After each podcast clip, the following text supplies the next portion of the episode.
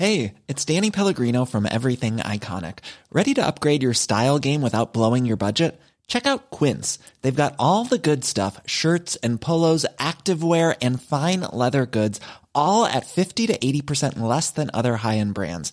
And the best part? They're all about safe, ethical, and responsible manufacturing. Get that luxury vibe without the luxury price tag.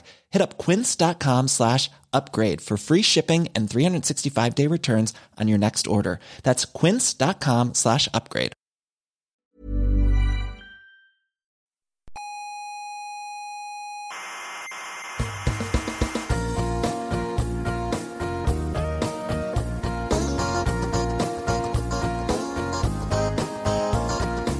Aquí comienza Coffee Break, la tertulia semanal de la actualidad científica. El universo empezó, dicen ustedes, con el Big Bang, ¿no? Exactamente. ¿Qué, qué había antes? ¿Qué había antes? ¿Listo? Yo- yo ¿Qué le- había yo- antes? yo- yo le cuento. ¡Soberbios! ¡Científicos soberbios!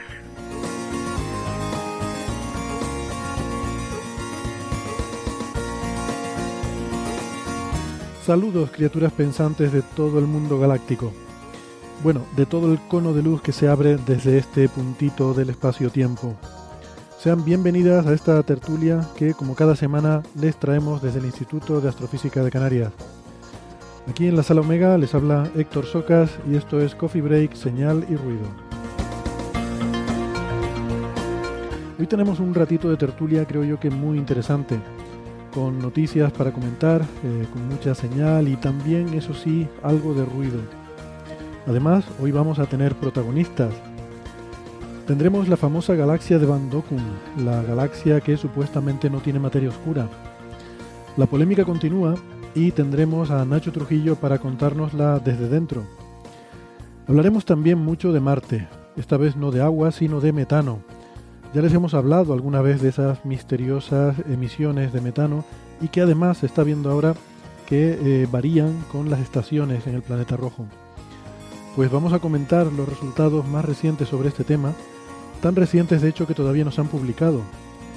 Y esto es así porque vamos a tener a uno de los autores, eh, Jorge Pla García, y bueno, a ver qué nos cuenta, a ver si ese metano pudiera ser producido por bichitos marcianos o, qué, qué sé yo.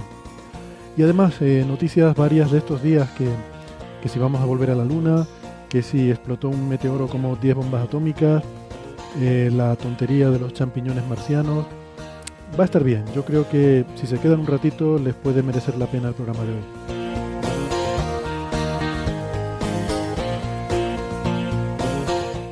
Antes que todo eso, permítanme recordarles que estamos en muchas plataformas de internet.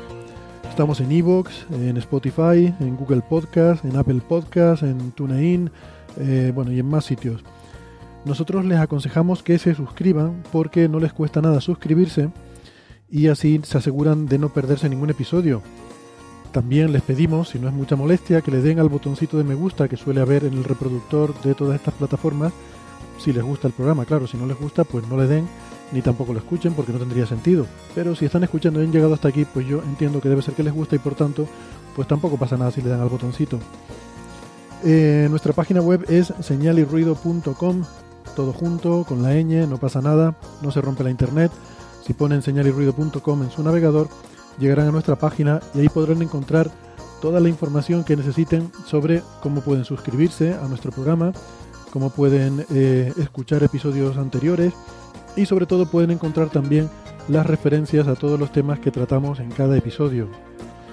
Como siempre, les recordamos que nos pueden seguir en redes sociales, estamos en Facebook y en Twitter, y en Facebook está también el Club de Fans, que es una comunidad muy activa, donde eh, además de mucho humor se ponen también noticias muy interesantes de cosas que van pasando en el mundo de la ciencia y estamos allí pues para comentarlas entre todos. Eh, así recuerden, en Twitter y en Facebook nos pueden encontrar. En Instagram todavía no, porque somos feos, eh, algunos, pero, pero que también nos pueden enviar mensajes de correo electrónico si tienen necesidad de contarnos algo en privado a la dirección oyentes arroba señalirruido.com, aunque ya les advierto que vamos con bastante retraso en cuanto a lo de ver y responder mensajes, les pedimos disculpas, realmente no damos abasto. Ojalá pudiéramos eh, tener días de 48 horas o más para poder, eh, para poder estar en todo.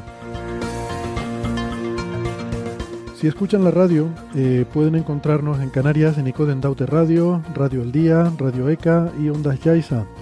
En Madrid estamos en Onda Pedriza, en Aragón en Ebro FM, en Málaga en Radio Estepona y en Argentina en la FM 99.9 de Mar del Plata. Todos los horarios y las frecuencias de estas emisoras los pueden encontrar en nuestra página web. Hoy tengo el gusto de compartir tertulia con Nacho Trujillo. Eh, hola Nacho. Hola Héctor, ¿qué tal? Eh, Nacho es investigador del Instituto de Astrofísica de Canarias, doctor en ciencias físicas, igual que también lo es Héctor Vives. Hola Héctor. Muy buenas. Y vamos entonces a, a tratar muchos temas que tenemos para hoy. Eh, podemos empezar con la- las cositas breves de cosas que han pasado durante la semana. Y, y podríamos empezar también hablando de, de cosas que tienen que ver con, pues con, con nosotros, con los miembros aquí del equipo de Coffee Break, eh, que hoy va a ser un programa con, con mucho de esto.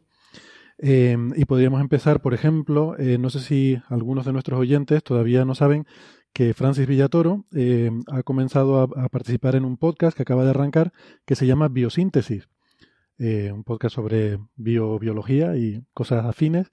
Así que para, para los que le interese, ¿Y algo de ciencia o no? Creo, creo que sí, que de vez en cuando ponen también alguna cosita. Eh, y como Francis, pues, en fin, tiene mucho tiempo libre, eh, aparte de leerse todos los papers eh, que salen en el archive, le sobra mucho tiempo. Modo ironía on. Francis es que es eficiente con el tiempo que tiene. Sí. Tenemos mucho que aprender, ¿eh? Pues, pues nada, es un podcast que tiene muy buena pinta. De momento solo llevan un episodio. Es de periodicidad, periodicidad quincenal. Eh, y eh, lo hacen Pepe Lozano, Silvana eh, Tapia, eh, Francis, como acabo de comentar. Y eh, una cosa muy interesante, llevan también a dos estudiantes para, pues, para comentar un poco la- las noticias que hay en, en- la actualidad ¿no? del tema. Así que, así que nada, buena pinta. Creo que eh, están a punto de sacar el episodio 2, que ya lo tienen grabado. Eh, pues nada, mucho ánimo a los amigos de Biosíntesis. Em, más cosas así internas también. Eh, mi libro, ya les he hablado del el, el Gili Paper de este año, en el que he estado, de estas navidades. Es este en el que mm, eh, les hablábamos ¿no? sobre esta propuesta de una nueva cosmología basada en masas negativas que un investigador de Oxford había introducido y que bueno generó cierta controversia. Esto lo explicamos en el episodio 193 y bueno pues aquí surgieron algunas ideas ¿no? de por dónde se le podían buscar las cosquillas a este modelo. Eh, les había comentado que había enviado un artículo a, a la misma revista Astronomy and Astrophysics y eh, pues la noticia de estos días es que ya eh, he recibido el informe del referí y es un informe positivo, no como las masas que son negativas. Y mm, en principio, bueno, habrá algunas pequeñas modificaciones con respecto a la versión que hay en el archive, porque ha pedido el árbitro eh, algunas, sobre todo aclaraciones, cosas menores, o sea que ¿Y no te pones unos aplausos parece que no habrá problema. a ti mismo? No, No porque te los real- mereces. realmente no tenía tanto mérito. no tenía tanto mérito la cosa. Pero bueno, otro día, mm, otro día lo, lo comentaremos con más calma y mm, entonces, hablaré de mi libro y, y explicaré en qué consiste el paper y, y, bueno, cuáles son las cosas más interesantes que, que podemos sacar.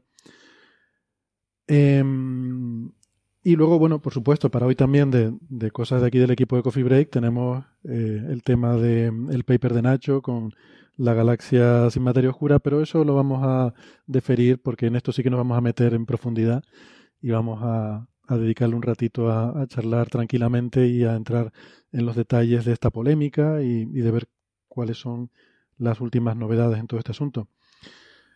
Eh, entonces, antes de eso, vamos a seguir con algunas de las noticias que nos ha dejado la semana, así en plan titulares.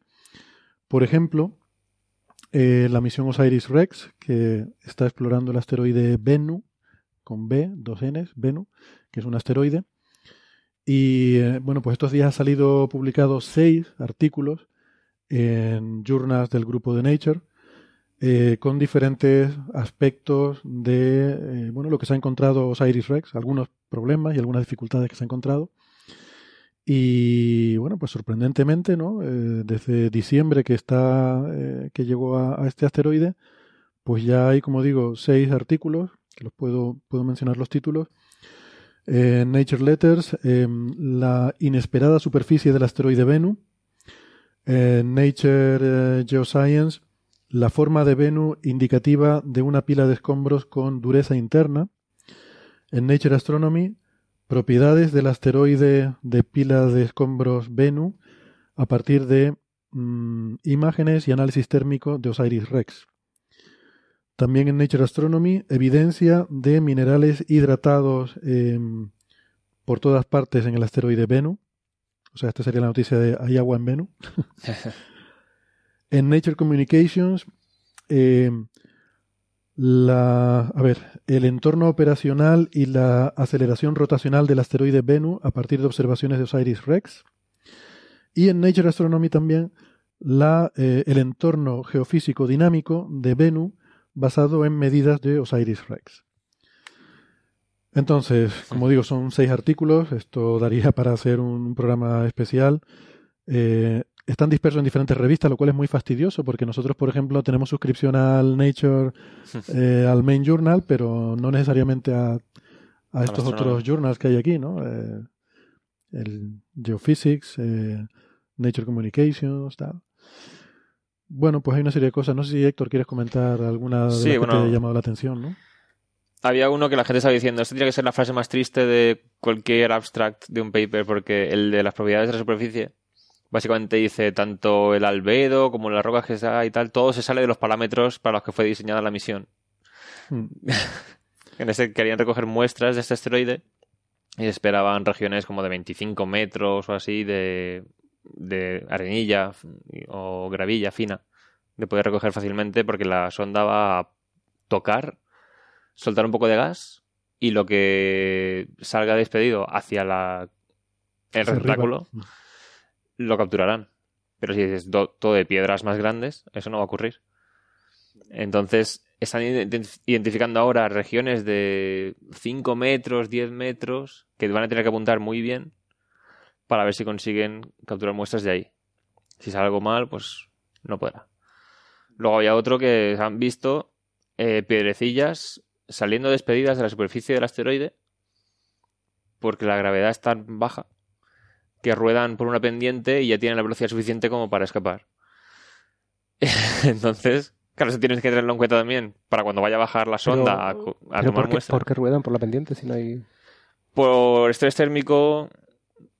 O sea, Se el, desprenden, por claro. gravedad ruedan y, y- claro, no, es pero que- es que ape- apenas hay gravedad, no deberían Apenas- rodar tampoco, ¿no? sí, apenas hay gravedad, pero Sí, pero la fuerza centrífuga de, del asteroide también es importante. O sea, la gravedad es tan baja que la propia fuerza centrífuga también tiene un papel interesante ahí. Entonces, eh, ruedan un poco hacia la zona de mayor gravedad, pero entonces aceleran y, claro, con esa poquísima velocidad ya pueden alejarse un poco. Algunas vuelven a caer, otras se quedan un tiempo en una órbita así como estable, eh, síncrona casi con el asteroide, otras se pierden para siempre. Y, es muy curioso la foto. ¿Has visto? Sí, es que hay fotos. Hay, hay fotos que son Hay fotos que se ve el espectaculares, asteroide se y se ven un montón de piedrecillas por ahí volando. Un hilillo de piedritas volando. Claro, eso tampoco se esperaba. Es un mecanismo de defensa. Ahí, disparan rocas contra las naves que se han visto acercar a Osiris Rex. Osiris Claro, Rex, como cuando se acerca un dron y la gente tira cosas. Y le están tirando piedras. Y más resultados, eh, bueno, lo de los minerales hidratados indica que probablemente eh, el material que forma Venus provendría de un cuerpo mayor, que a lo mejor tendría un océano eh, subterráneo, pero ese cuerpo fue destruido y los minerales que se formaron en, en- en el entorno acuático forman ahora parte de esta pila de escombros que es Venus. Mm. Lo- Son todos estos artículos en general eh, nos reflejan una cierta sorpresa con respecto a lo que se ha encontrado allí. Eh, y efectivamente la, la misión está ahora mismo en cierta dificultad porque Sí, eh, hay varios problemas. Acercarte sin que te dé una pedrada, eh, cómo recoger una muestra, como tú decías. Claro.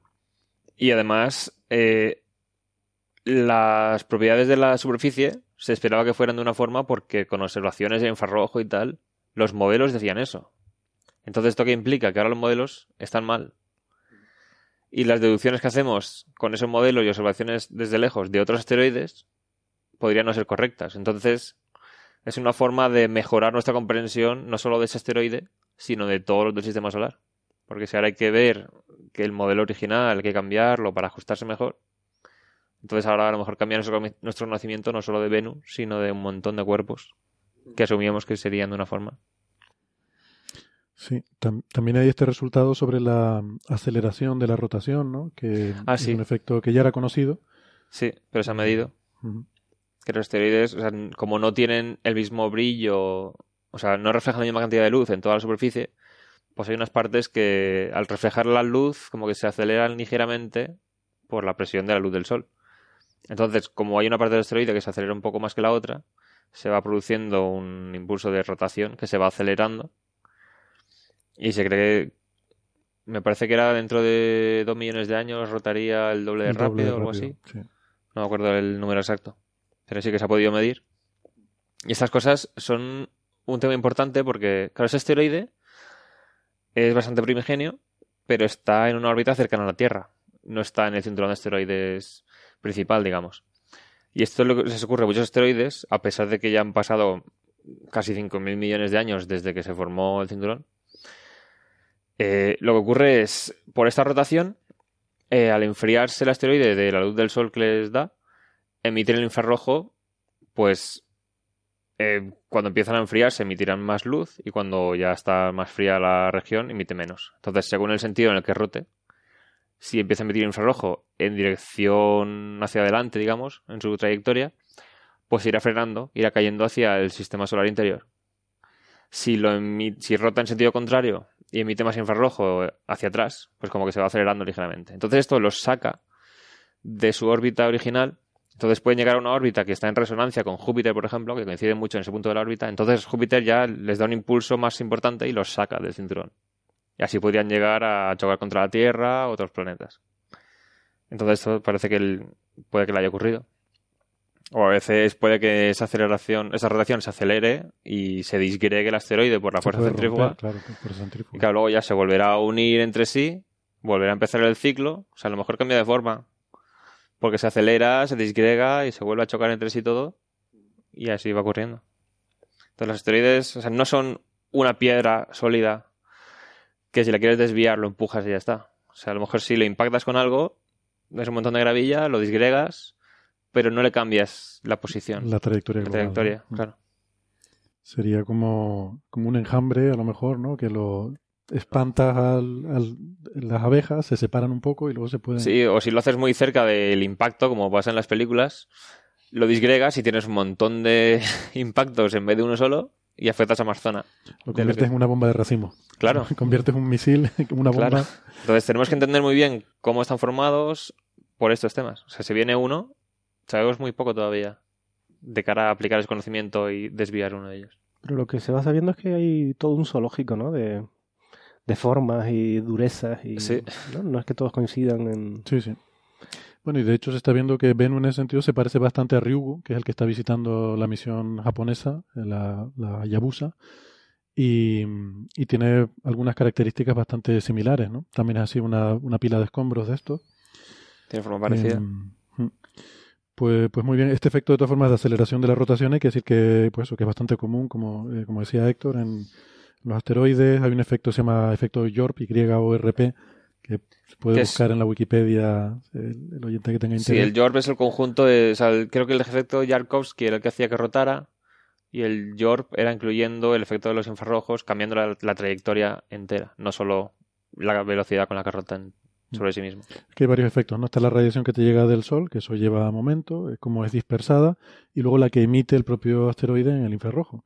Y como se calienta por una cara, que es la cara que le da el Sol, pero luego no se enfría inmediatamente, sino que tiene una cierta inercia, entonces cuando esa, esa cara caliente gira al lado oscuro, todavía sigue caliente, eh, pues eso hace que haya asimetrías en esas fuerzas, y esas asimetrías introducen un torque que hacen que, que pueda haber una, una aceleración en la rotación, ¿no?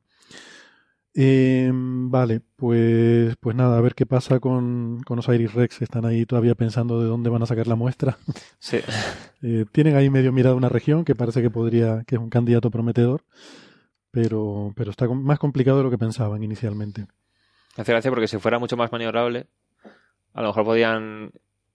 O sea, no tendrían ni que acercarse, podrían pillar rocas que ya estuviesen vo- sobrevolando por la zona. Pero claro, la sonda no tiene tanto control autónomo como para hacer eso.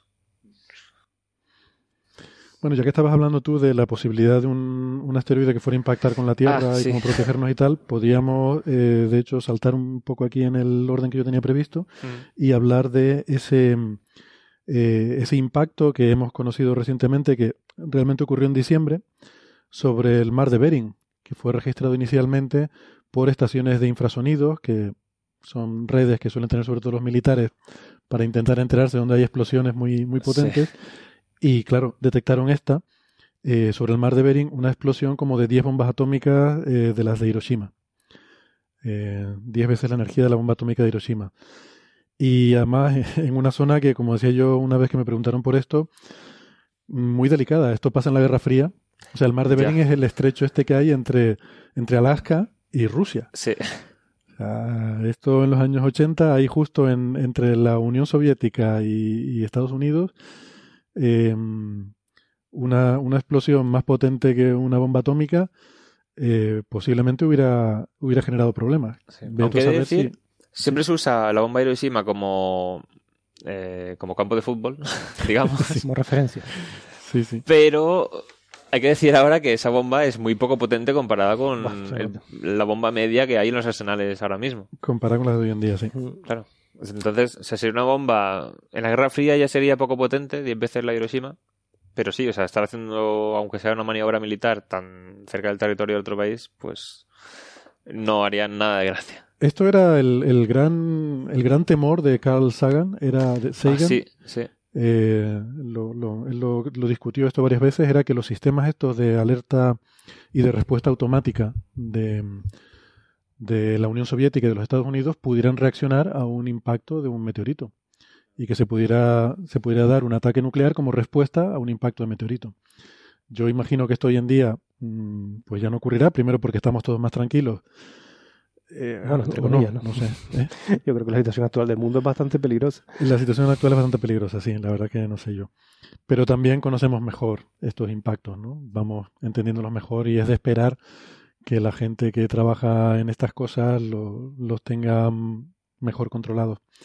Bueno, total, que ocurrió este. Realmente no es un impacto porque no llegó a caer eh, a la Tierra, explotó en el aire. Pero mm, este es el tercer mayor eh, impacto de meteorito en la Tierra, si lo llamamos meteorito, abusando un poco de la notación, Ya. porque técnicamente meteorito es solo el que llega a caer. Pero que tengamos constancia, en los últimos 100 años está el de Tunguska, el de Chelyabinsk en 2013 Mm. y ahora este. ¿vale? Eh, se estima que fue una piedra de 10 metros o algo así. Sí, Oye, los tres en Rusia. Yo no digo Es que nada. Rusia es pero- muy grande.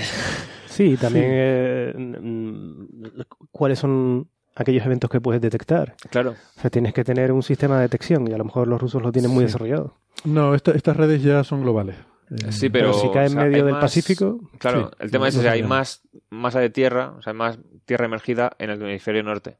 Entonces, si ocurre en el hemisferio sur, que hay más océano, a lo mejor no lo pillan con tanta Hoy en día, o sea, voy a, quitar, voy a quitarlo de Tunguska, que lo, lo ponía porque así queda como 3 de 3, pero ya desde Chelyabinsk hasta ahora Sí, ha pasado muy eh, poco tiempo y... los detectaríamos en cualquier parte del mundo. Ah, o sea, vale. ya estamos con muestras comple- de este tipo, o sea, de 10 Hiroshima, esto se detecta en cualquier parte del mundo, ¿vale?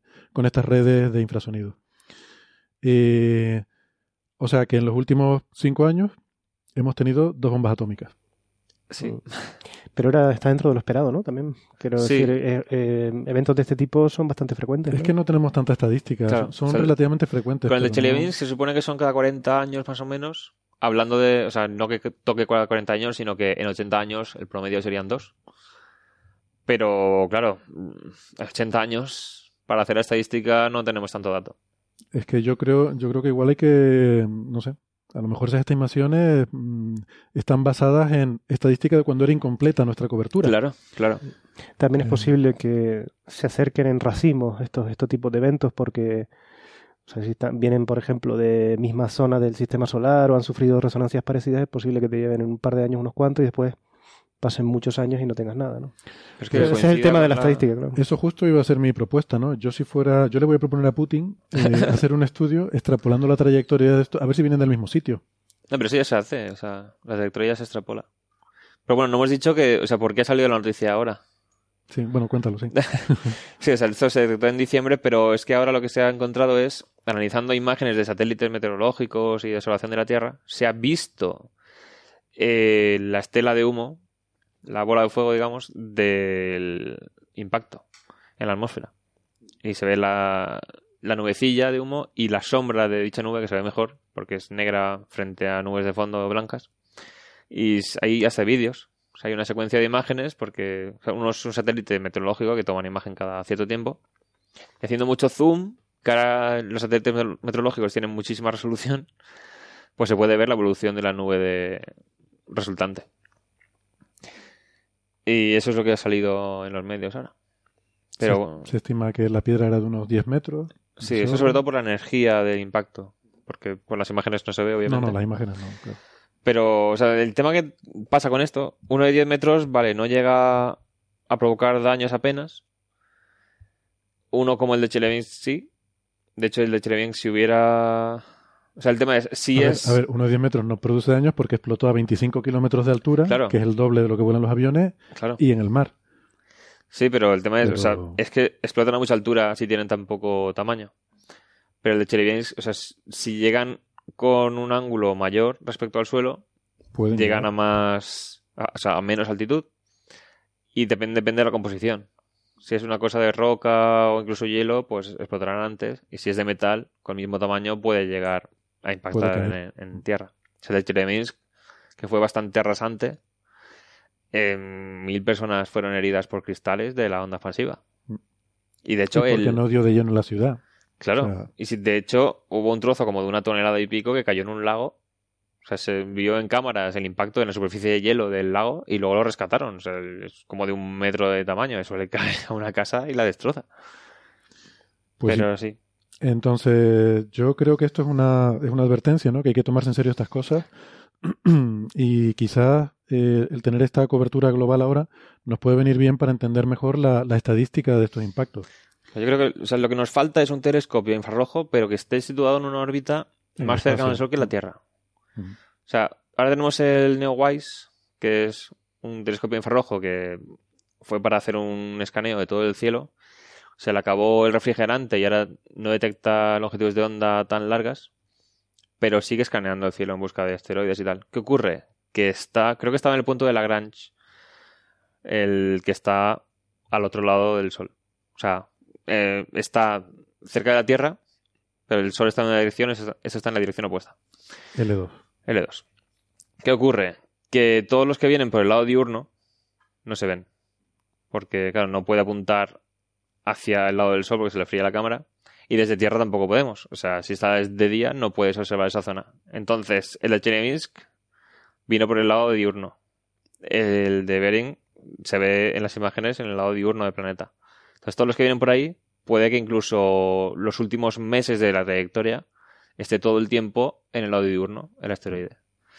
Hay que pues, 10, 20 metros, necesitas una sensibilidad tremenda Claro. para ver un objeto de 10 Sobre 20 todo metros. para verlos en una zona muy lejana de su órbita. Si quieres verlo más cerca, es que a lo mejor Ya lo podría. No, pero si quieres meses de antelación, solo puedes con un telescopio que esté más cerca del Sol que el asteroide. Entonces desde la Tierra no puedes verlo, pero a lo mejor con un telescopio más cercano sí. Si no, tiene, si no ya lo ves tan lejos que es muy difícil detec- detectarlo y calcular la órbita para ver si un año después va a colisionar o no. Entonces eso aún nos falta. Pero Pues, es- pues sí. Eh, de hecho, o sea, si nos quedamos, si, si hacemos estadística de dos puntos, nos quedamos solo con estos dos.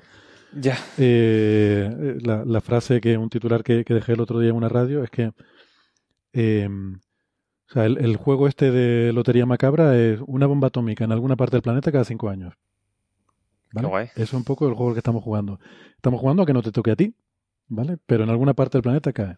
Pero a mí me parece el- que claramente eso mm, no ha pasado, ¿no? Quiero decir, eh, si vas hacia atrás, no hemos visto, ¿sabes? Eh, detección de bombas nucleares en, en la atmósfera.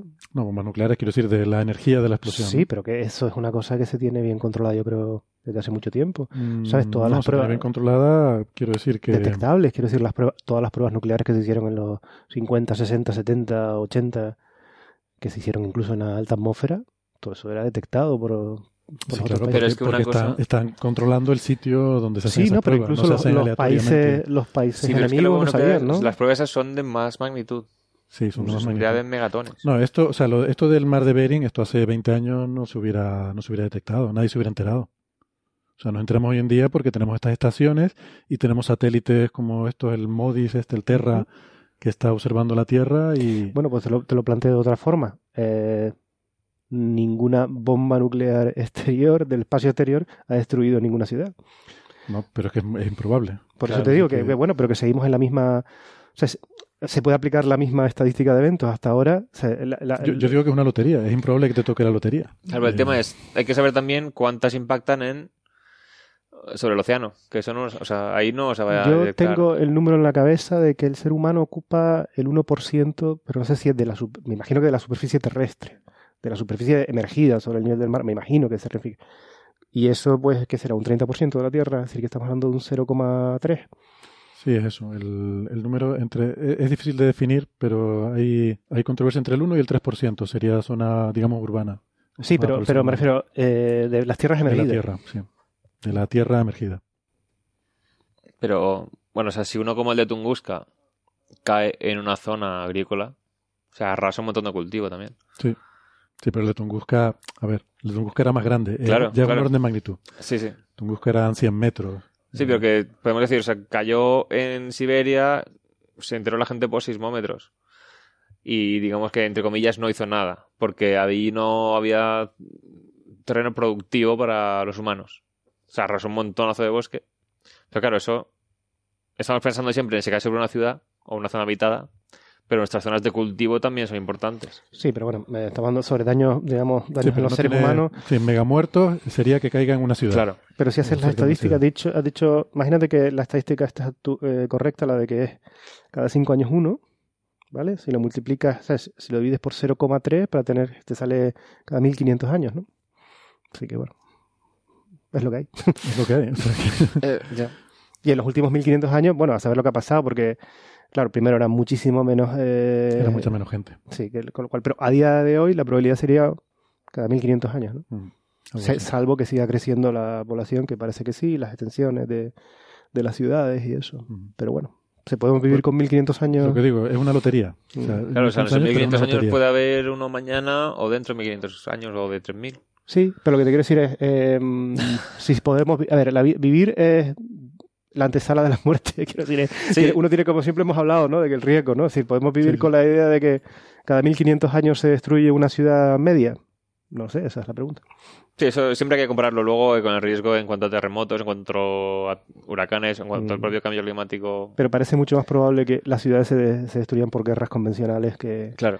que- o sea, es mayor riesgo. Nosotros somos seguimos siendo mayor riesgo de auto de, Sí, de destrucción Eh, que los por- por- o sea, haciendo estos números de cálculo de servi- de servilleta, ¿no? sí, el Eh, tema, no lo sé, el, el no- tema no aquí sé. es que eh, esto es evitable. No lo parece tampoco. A ver, ¿no? La- sí, la o sea, el tema es, si quiero- detectamos antes el asteroide y tuviéramos tecnología de desviarlo, si, en plan, si lo detectamos un año antes, incluso a lo mejor con un pequeño empujón ya se evita. Pero no lo estamos haciendo. Entonces, eh, Nuestra reacción a estas cosas no, no es racional. en el Claro, sentido- claro. Nosotros no hacemos esa evaluación de riesgo que Nacho propone, ¿no? que es como yo creo que habría que funcionar, pero no funcionamos así. Quiero decir, eh, hay un ataque terrorista en no sé qué sitio y a pesar de que el terrorismo mata, ya. no sé, 100 personas al año, nos volvemos locos. 8 millones de personas mueren al año por polución y nos da igual. Nos da igual. Lo mismo Eh, Estados Unidos con el tema de los terroristas vienen a matarnos. Creo que eran 30.000 muertes al año por armas de fuego de gente estadounidense a gente estadounidense. por ejemplo. ¿Qué dices, Eh, Jolín?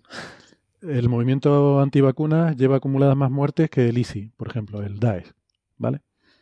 Mm, Sin embargo, eh, gastamos Sí, eh, sí. millonadas en hacer guerras, invadir países y hacer no sé qué otras cosas, ¿no? Eh, quiero decir que nuestra, nuestra reacción no es proporcional a los riesgos, ¿no? Ni los, Claro. O quizás el riesgo percibido no responde a un... Vamos, no, no, no resiste un análisis lógico, racional. eh, Claro, porque de puede ser muy poco frecuente, pero muy espectacular. Y eso da más miedo que algo que esté pasando constantemente por goteo, pero acabe con mucha más gente víctima. Exactamente. Bueno, eh, nada, bien, aquí hablando de cosas alegres. Sí. Eh, algo más del meteorito este.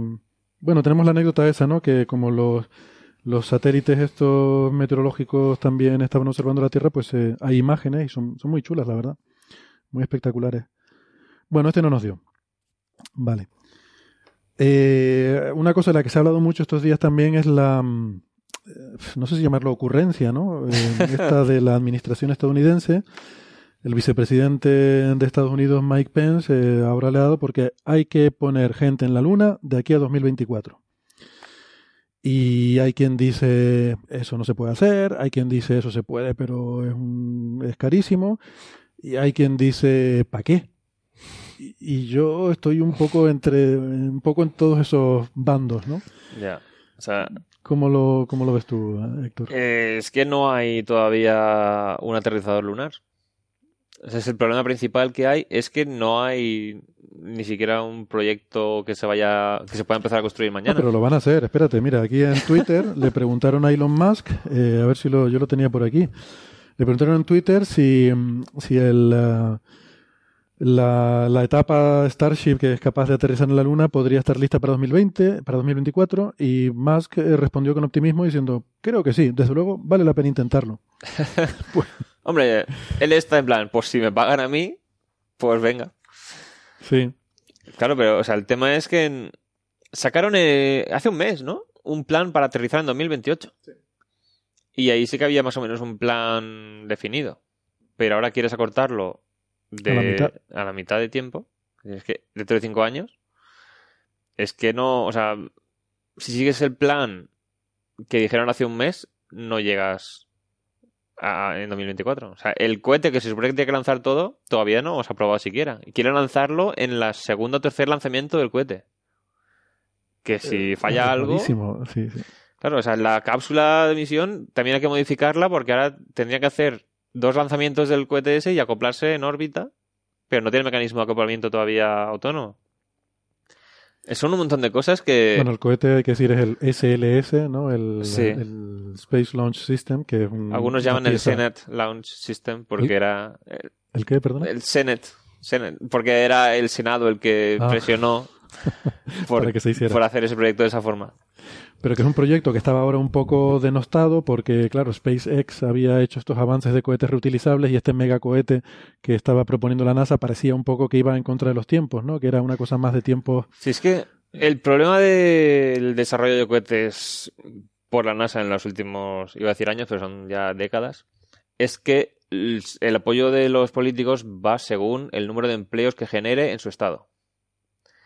Entonces, o sea, la lanzadera, los componentes, cada uno se, se en un estado distinto. Y luego había que transportarlos a lo largo del país y montarlos al por qué. Porque así tiene el apoyo de más senadores y más tal. Con este han hecho algo parecido. O sea, crearon una especie de Frankenstein con algunos componentes que habían desarrollado para el programa anterior que se cancelaron. Y claro, van desarrollando los cohetes por motivos de ese tipo. No porque sería lo más eficiente a largo plazo. Entonces tenemos un cohete que lleva ya, no sé si 12.000 millones de dólares de desarrollo, todavía sigue con retrasos. Eh, contando el coste del cohete entero, saldrían por varios miles de millones de dólares por lanzamiento. Y ahora están diciendo que, o sea, la primera misión querían hacerla ya tripulada. Dices, la primera vez que lanzas el cohete quieres poner gente ahí. La segunda misión querías poner gente ya y mandarlos alrededor de la luna. Y ahora quieren con la tercera misión del cohete ya que aterrice, además. Bueno, Es todo muy... O sea, que si pasa algo... que- Además, justamente le habían hecho un corte, le habían capado el presupuesto al desarrollo del SLS y yo lo que veo en todo esto es que aquí llega el vicepresidente y aprieta las tuercas y dice, no, hay que hacer esto más rápido, pero no das más recursos. Eh, entonces, ¿cómo puedes acelerar? Se supone que las cosas se hacen al ritmo óptimo que se pueden hacer. ¿Cómo puedes acelerar una cosa sin meter más recursos, no? Claro, entonces recortando. Entonces yo pensando mal, pienso, esto sería otra forma en la que podrían intentar quitar financiación a investigaciones sobre el cambio climático. Porque siempre están queriendo quitar financiación a esas cosas. Entonces es otra forma para que decir, no, tú con el dinero que tienes, NASA, vas a dedicar más dinero todavía a este cohete, que va a servir para que diga Trump, hemos ganado, en vez de hacer ciencia. Entonces, Muchos lo están viendo así. Es otra forma de reducir la inversión en ciencia de la NASA. No se me había ocurrido verlo desde ese punto de Eh, vista. de- Es que con el historial que llevamos... con el cambio climático. Eh, Es un poco cínico, pero la verdad es que, bueno, tampoco suena tan descabellado. Y bueno, estaban diciendo todo, o sea, el plan anterior era colaboración internacional con la estación Gateway en el punto de la Gran L2 Tierra-Luna. Claro, esa es otra. La, estación esta era una especie de, de estación eh, que iba Claro. a permitir luego el, el- el descenso desde esta estación, pero no va a estar lista. No, claro, y además dijeron que el discurso de Pence era todo muy... eh, en plan como alentando la competición de nosotros somos mejores, todo Estados Unidos únicamente, y de ir a ganar la carrera. No a colaborar para que la cosa sea más estable a largo plazo. La carrera te refieres con los chinos, ¿no? Sí, ahora con los chinos. La verdad es que no se sabe muy bien, porque sí que es verdad que dice mm, eh, por ahí que mm, dice no se equivoquen, a ver si lo tengo apuntado por aquí para ver las palabras exactas, pero, pero bueno, decía algo así como no se equivoquen, ahora estamos también en una carrera, refiriéndose igual que cuando los tiempos del Apolo, ¿no? Claro, claro. Dice, pero es una carrera contra la complacencia. Como Bueno. diciendo que si no vengo yo aquí a ponerle, ¿no? A, a darles un poco de... Bueno, a ponerle fuego debajo de la silla, se quedarían ustedes ahí sin hacer nada, eh, de brazos cruzados y, y no avanzaríamos. Había gente diciendo que o sea, la fecha es eh, si Trump ganase el segundo Mandato. mandato, 2024 es cuando terminaría. Y la gente dice es que la única razón que le ven para que ponga 2024 de fecha límite es que esté durante el mandato de Trump. Y hay otra gente diciendo es que esto es súper irónico porque cuando pensamos en las misiones Apolo, eh, como impulsor, ¿a quién recordamos? A Kennedy. Pero Kennedy murió mucho antes de que se lograse aterrizar en la Luna. O sea, fue Nixon el que tiene la firma puesta en la placa que dejaron en la Luna conmemorativa. Pero a que se recuerda es a Kennedy. O sea, dices, es que si hubiera hecho un buen plan, aunque no hubiera sido durante su mandato la llegada, probablemente se hubiera recordado mejor. No sé, es todo muy... Y Kennedy puso un montón de pasta encima de la mesa. El presupuesto de Claro, la NASA ha claro. sido eh, el mayor de su historia. Mientras que aquí lo quieren hacer eh, un poco Sí, menos de coste cero. Eh, lo que dice lo que dice Pence es que hay que hacerlo con de cualquier any means necessary, ¿no? De cualquier de cualquier forma necesaria, eh, incluyendo el utilizar vehículos comerciales, eh, contratistas no tradicionales y si es necesario mm, quitar de en medio eh, contractors, o sea, empresas que no sean que no estén cumpliendo con sus eh, con lo que se les pide. Ya. Que algunos piensan que esto es una referencia a Boeing.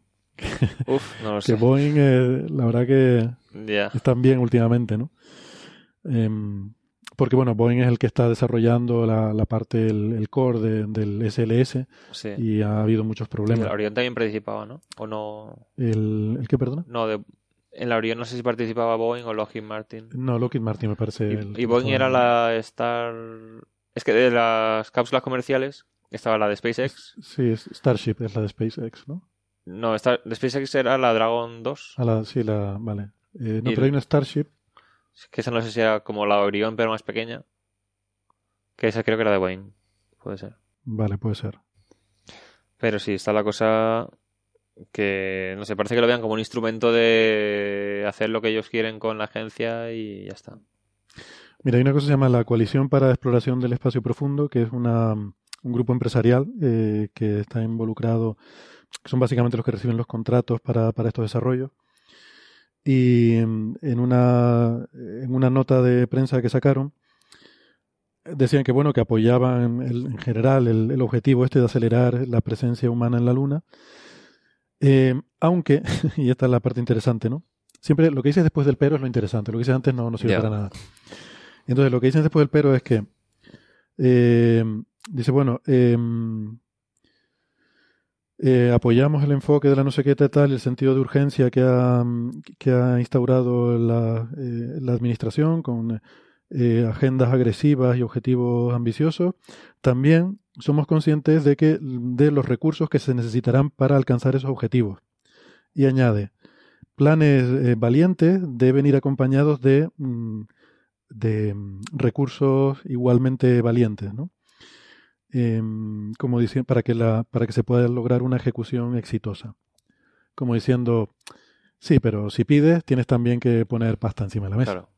Que es Y lo que a mí me que- parece que falta en todo esto. Otra cosa que dijeron es que, o sea, se supone que justifican la existencia del SLS con el tema de la vuelta a la luna.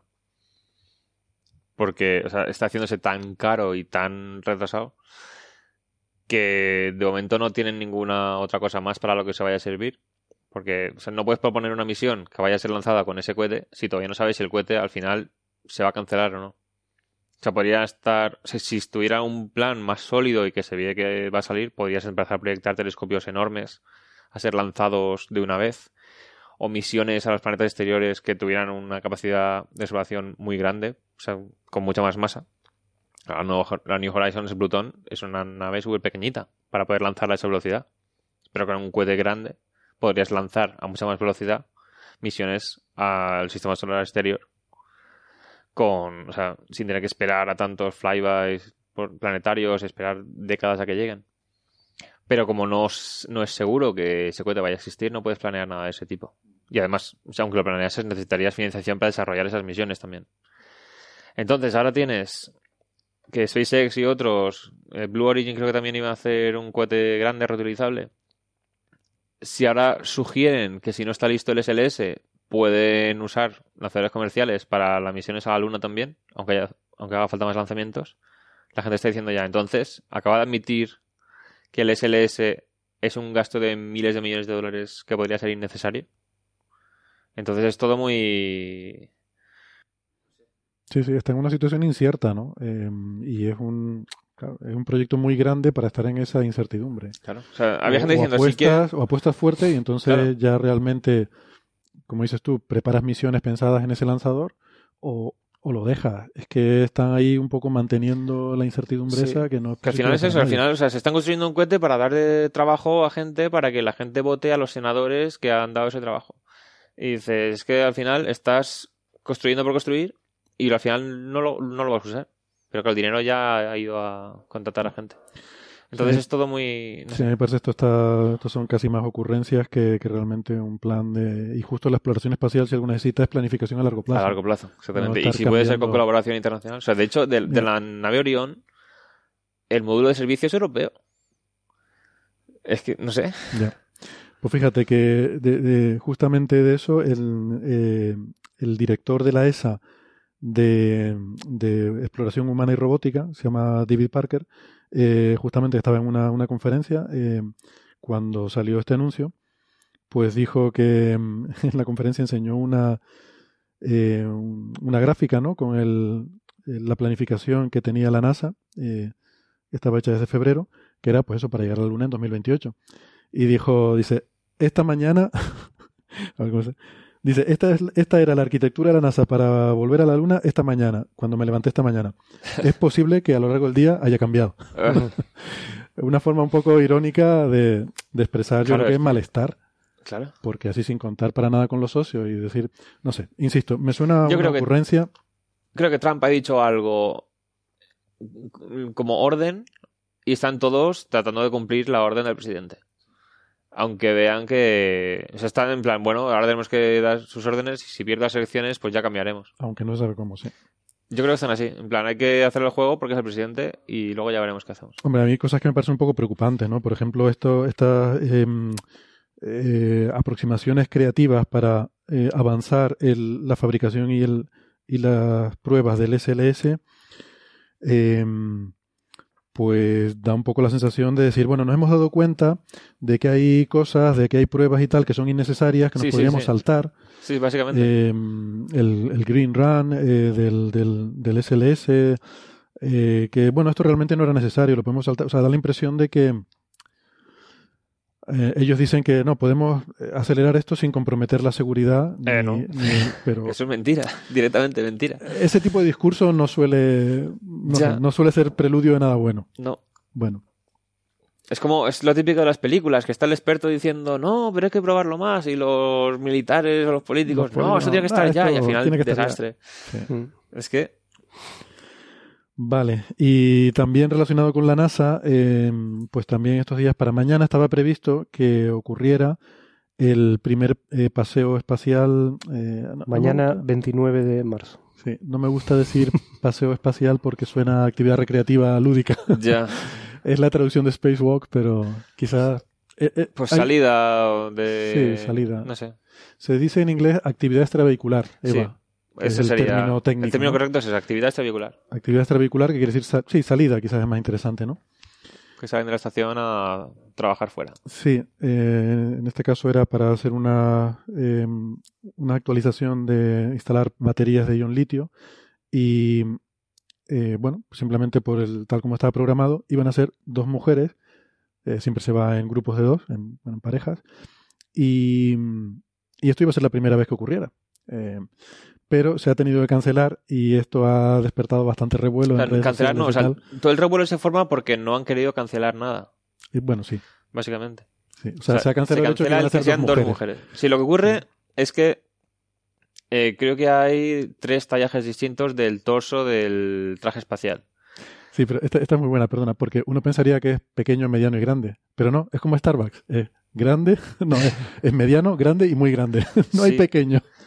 Es, que como el el- pequeño había antes, pero lo quitaron. Es como el café de Starbucks que va y no tiene, tiene el grande, el muy grande, el mega grande y el, el cubo. Sí, pero es que dicen. Es que, aquí hay un montón de temas porque, por un lado, eh, la razón ha sido técnica. De hecho, ha sido propuesta por la propia astronauta que va a dejar de estar en la actividad. Fue ella la que recomendó. Sí, déjame decirlo, se llama, cambio. las dos astronautas son Anne McLean y Christina Cook, em, y eran estas dos astronautas que iban a participar. Sí, pues. El tema era que, para hacer una caminata espacial de estas, hay que preparar durante todo un día el traje espacial para que esté listo. Porque el traje espacial es una nave espacial en sí mismo. Entonces es una pieza de tecnología muy complicada. Hay que asegurarse que todo vaya bien, porque cualquier problema puede ser muy grave. Entonces, eso es un tiempo de trabajo importante. Entonces- es como un mecano, ¿no? Tiene diferentes partes, no es un solo traje, sino que Claro, tú puedes coger, eh, incluso puedes combinar tallas, incluso, Sí. o sea, hay cosas de las que te puede... sí, los brazos, el torso, las piernas, el casco.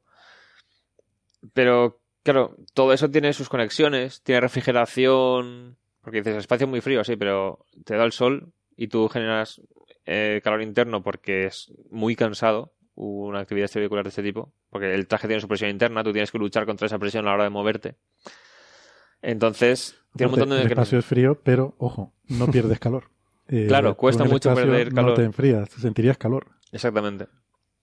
Entonces, claro, tiene muchos mecanismos, muchos conductos, muchas cosas que hay que revisar para que todo funcione bien.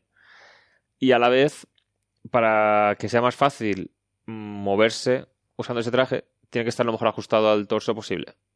Entonces, se hacen pruebas en tierra, incluyendo en la piscina esa de... se llama de flotación neutral o algo así. O sea, se ponen en el traje espacial con unos pesos para que esté como si no hubiera gravedad.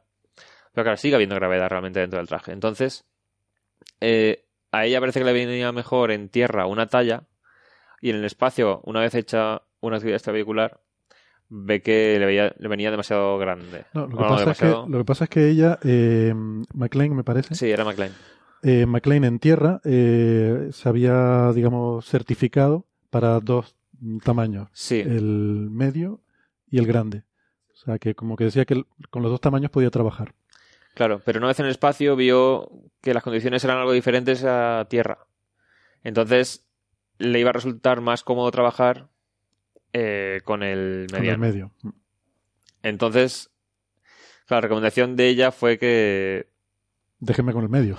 claro, entonces, por seguridad, hay que decir, espera, espera un momentito, Eh, hay que decir que es que había preparado uno medio y uno grande. claro, Entonces, eh, el otro día hubo un paseo en el que fueron McLean con el medio y otro astronauta, Haig, me parece que se llamaba, con el grande. Eh, entonces, ella llevaba el medio y tal. Y la idea era que luego, eh, mañana, ella se pondría, McLean se pondría el grande y la otra astronauta llevaría el medio, porque la otra, eh, Cook, solo podía llevar el medio. sí, algo así. Entonces, McLean hacía de comodín porque ella podía llevar los dos. Entonces, el otro día fue con el medio y la idea era que en el siguiente iría con el grande. Entonces lo que tú dices, pero ella ya cuando se vio en el espacio y vio con el medio, dijo, no, yo con el grande no voy a poder. Sí, es que eh, estando con el de otra talla, claro, la cabeza ya no queda en el mismo sitio del casco tampoco, porque el torso es rígido. Entonces, va a haber que hacer más fuerza para luchar contra la presión y manejar los brazos y maniobrar todo, para ver también dará dificultades. Entonces, Esto es lo que decimos siempre, el espacio es difícil. O sea, claro, al final lo que prima es la seguridad del astronauta en este caso. Mm. Pero claro, si no quieres cambiar todo el plan, que hay muchísimas actividades que hacer cada día, entonces, dicen, lo más eficiente es cambiar al astronauta.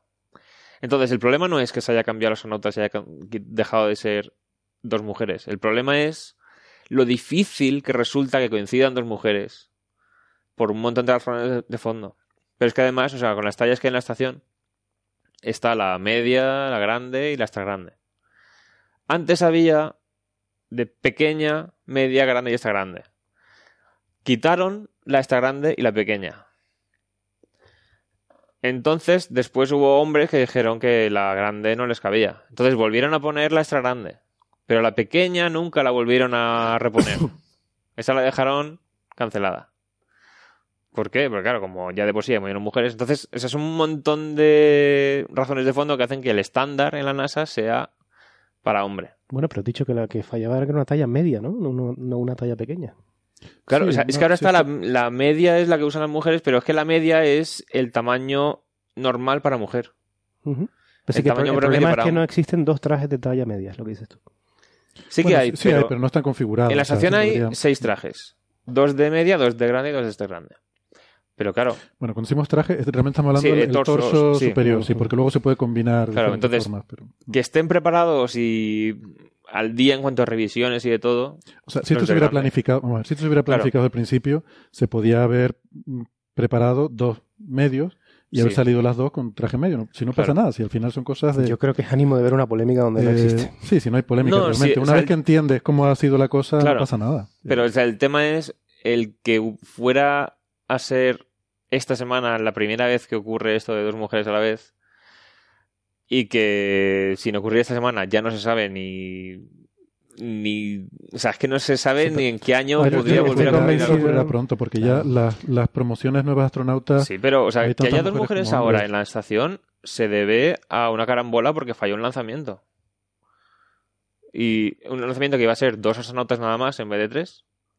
Y ahora, al lanzarlos a ellos casi un año más tarde, pusieron esos dos y a Cristina Koch. Sigo insistiendo que me parece que ver, ver un problema o una problemática donde no existe. No, es que el, pro- el problema está. Es que el problema está, no pero no, es el cambio de astronauta de esta semana. El problema está de no, fondo. De verdad que no lo creo. Eh, ya sé creo que no lo crees. No, te digo que no, que no lo creo. Que debe haber eh, problemas de cancelación de actividades extravehiculares continuamente y no nos enteramos. Simplemente esto es noticia por la anécdota de que fueran dos mujeres. Claro. Entonces, Pero quiero el- decir que, que eh, o sea, lo estamos comentando porque es la anécdota. No es, por, eh, no es porque haya un problema de... El problema de fondo está. Que, No, o sea, no tú mira la historia de la astronáutica. Si hubiera, si hubiera habido... que había eh, mujeres en- preparadas para ser astronautas desde el principio de la Te, NASA te lo planteo de forma y diferente. no Si- las dejaron Te lo, viajar. planteo, te lo planteo de forma diferente, no estamos en los años 60, sino en el, en el 2019. Que si, la, can- si hubieran sido dos hombres los que iban a hacer la actividad extravehicular y hubiera pasado este problema de los trajes, no nos hubiéramos enterado. Hombre, yo sigo esas noticias, obviamente, pero el tema es que tú estás centrándote en una anécdota de hoy. No, digo que es noticia porque, Claro, iba, a ser claro la que es pri- noticia. porque iba a ser la primera vez iban Claro. a salir dos mujeres. No, Que no es, es, que el porque... que fuera a hacer la primera vez en 2019 era ya un signo de que dices, joder, está la cosa todavía bastante. o sea, que faltan muchos pasos por dar todavía. no, Entonces, según lo que has comentado tú, ¿no? Bueno, no, eh, no, no sé cómo están ahora mismo las tripulaciones. en las nuevas, la última promoción de candidatos a astronauta ya por fin fueron cuatro mujeres y cuatro hombres. La primera vez que ocurre eso, cuando de- desde el principio de la NASA ya se veía que las mujeres eran igual de capaces. O sea, hubo un grupo de mujeres que creo que murió esta semana un miembro de ese grupo de mujeres que pasaron todas las pruebas igual que los hombres, mismas condiciones, pero no las dejaron volar.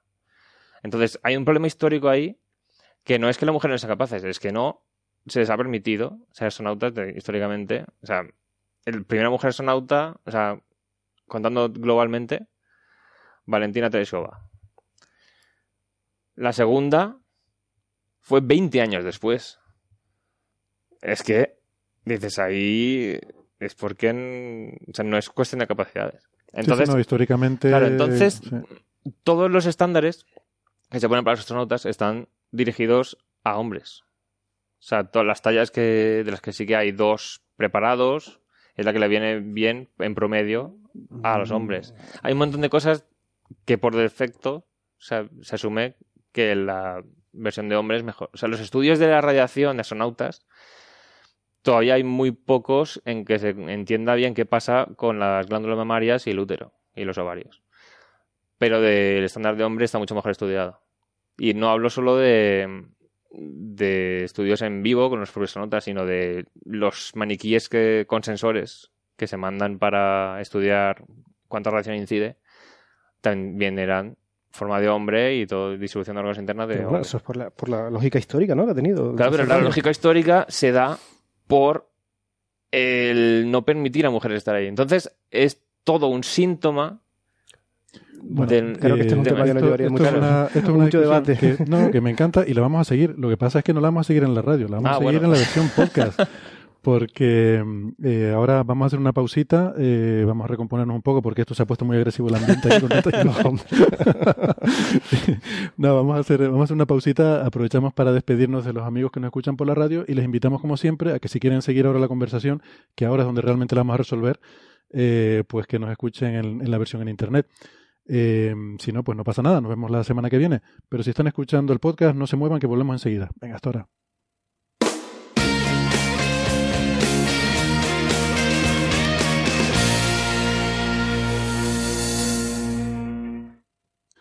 Bueno, pues muy interesante entonces esta conversación que estábamos teniendo.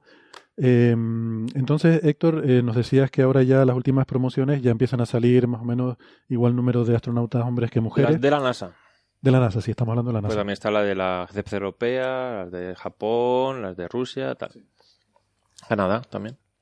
Canadá creo que salieron la última también un hombre y una mujer, me parece. Pero entonces, ¿por qué eres tan pesimista con respecto a que haya otro eh, otra salida espacial con dos mujeres? Eh, si a partir de ahora habrá... Claro, hay una inercia, evidentemente, Claro. todas las generaciones anteriores hay Porque más hombres que que, mujeres. ¿no? coincidan. Pero- Es que ahora mismo es eh, cada varias misiones a la estación, que es hay un lanzamiento cada tres meses, pues una de cada, no sé, tres o cuatro, tiene una mujer.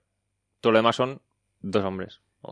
O, sea, nunca irán, ha habido... irán incorporándose cada vez más estas mujeres. No, no, no. O sea, bueno, o sea, el tema es que las misiones son. Suben tres, bajan tres. Quedan seis en la estación. Luego suben otros tres, bajan tres. Entonces, ahora mismo, bueno, ahora están seis porque llevaba un tiempo con solo tres personas. Porque hubo el lanzamiento este fallido, que iba- iban a ser cinco hombres. O no, o sea, no, hubo un cambio. Perdón, ahora estaban Anne McLean y dos hombres. Hubieran estado antes de llegar Cristina y otros dos, Anna McLean y cuatro hombres. Porque ese juego se iba a dejar libre, no me acuerdo para qué.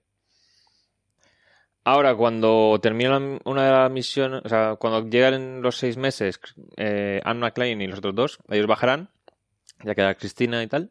Y no sé si en la siguiente misión volverá a haber mujer o serán tres hombres. Porque tienen que ir, siempre va uno o dos rusos y el resto es de América y luego lo- el resto van variando, ¿vale? Según la inversión que hay en la estación espacial. Sí, de hecho, es verdad, ese lanzamiento fallido, me acuerdo. Era un ruso y un estadounidense. Un ruso y un estadounidense, sí.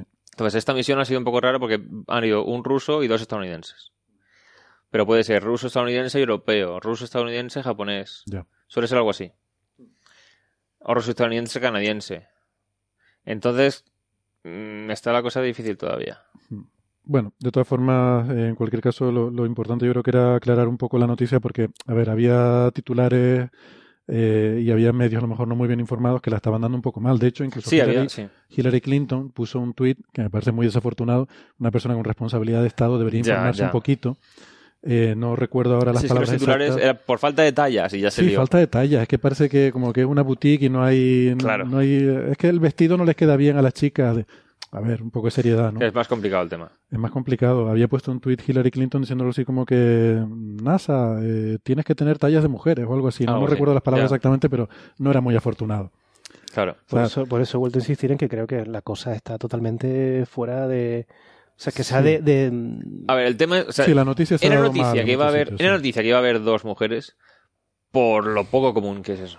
Correcto, pero ese es el debate. Se puede debatir eh, si las. Claro. Si las No, que, tripulaciones hombre, yo lo- deben ser eh, paritarias o no, pero sacar este tema de, de madre, porque encima me confirma que había de la talla adecuada, pero simplemente que no se adaptaban, no se ajustaban bien. Quiero decir, esto es un... Sí, es que no haya que no talla- creo, no creo ni que haya recorrido en esta noticia. O sea, si no la, si no la quieres polarizar, o sea, Claro, pero el tema es, o sea, el tema es, si tomas, dices, vale, con la situación que hay, lo que ha ocurrido es normal que ocurra. Si lo que tomas podría- así, que- que- pero que es independiente del sexo del astronauta.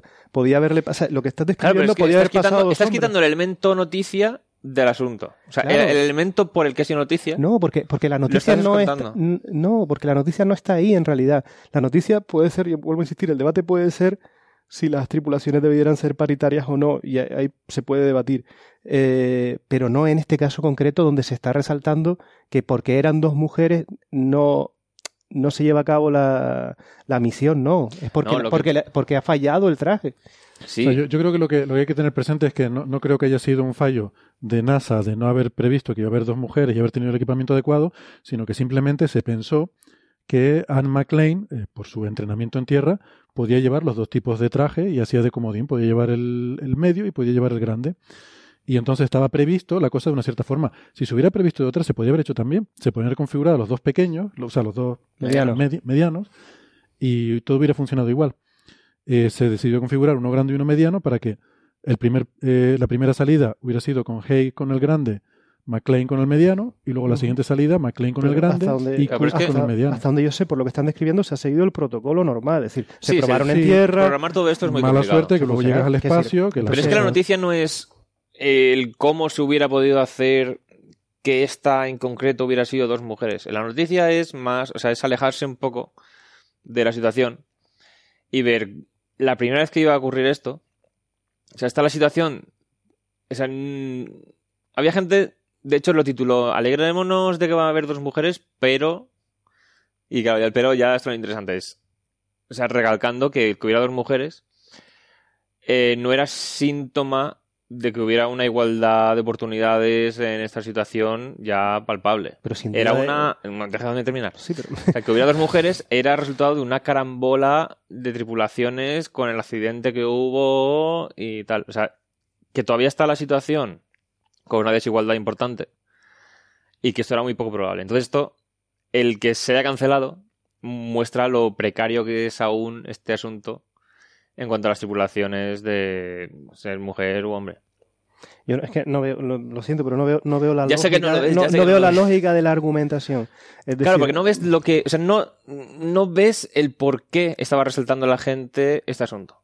Es que para mí me parece, y a lo mejor me estoy desviando mucho, me parece profundamente machista hablar de los sexos de los astronautas. Es decir, los astronautas, es decir, si las pruebas de selección están hechas de forma que el, que el sexo sea irrelevante, pues ya se irá configurando la distribución eh, de sexo o color de piel o, o el pelo rizado o no, que vaya surgiendo de forma natural. Pero es que no solo está ese paso, hay un montón de pasos anteriores que harán que, por ejemplo, haya más candidatos de un sexo u otro.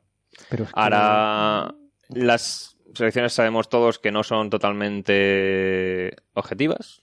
Bueno, yo no lo sé, no, no lo sé porque Bueno, de desconozco los criterios, de- desconozco los criterios, no puedo opinar sin... Pero es que no solo el- criterios. en las pruebas de sonauta, hay todas las pruebas anteriores. El éxito que tiene académico y tal de una... Héctor persona acaba de decir que en NASA ya se producen un 50% de hombres y mujeres. Luego los ¿no? En la criterios... última. Sí, pero digo que los criterios parece que no están discriminando a día de hoy a nadie. Claro, porque se hace un esfuerzo para evitarlo. ¿Vale? Por lo tanto, pero por lo, Claro, sea, claro. sea como fuere, la cuestión es que a día de hoy, al parecer, no se está produciendo ninguna discriminación en la Eh, agencia de astronautas más mm, importante de la Tierra. Eso es lo que me acabas de decir. Y es No. que como desconozco el Bueno, tema... yo, yo no lo sé tampoco. No sabemos. O sea, este año ya por fin ha sido la primera vez que ha habido el mismo número de hombres y mujeres.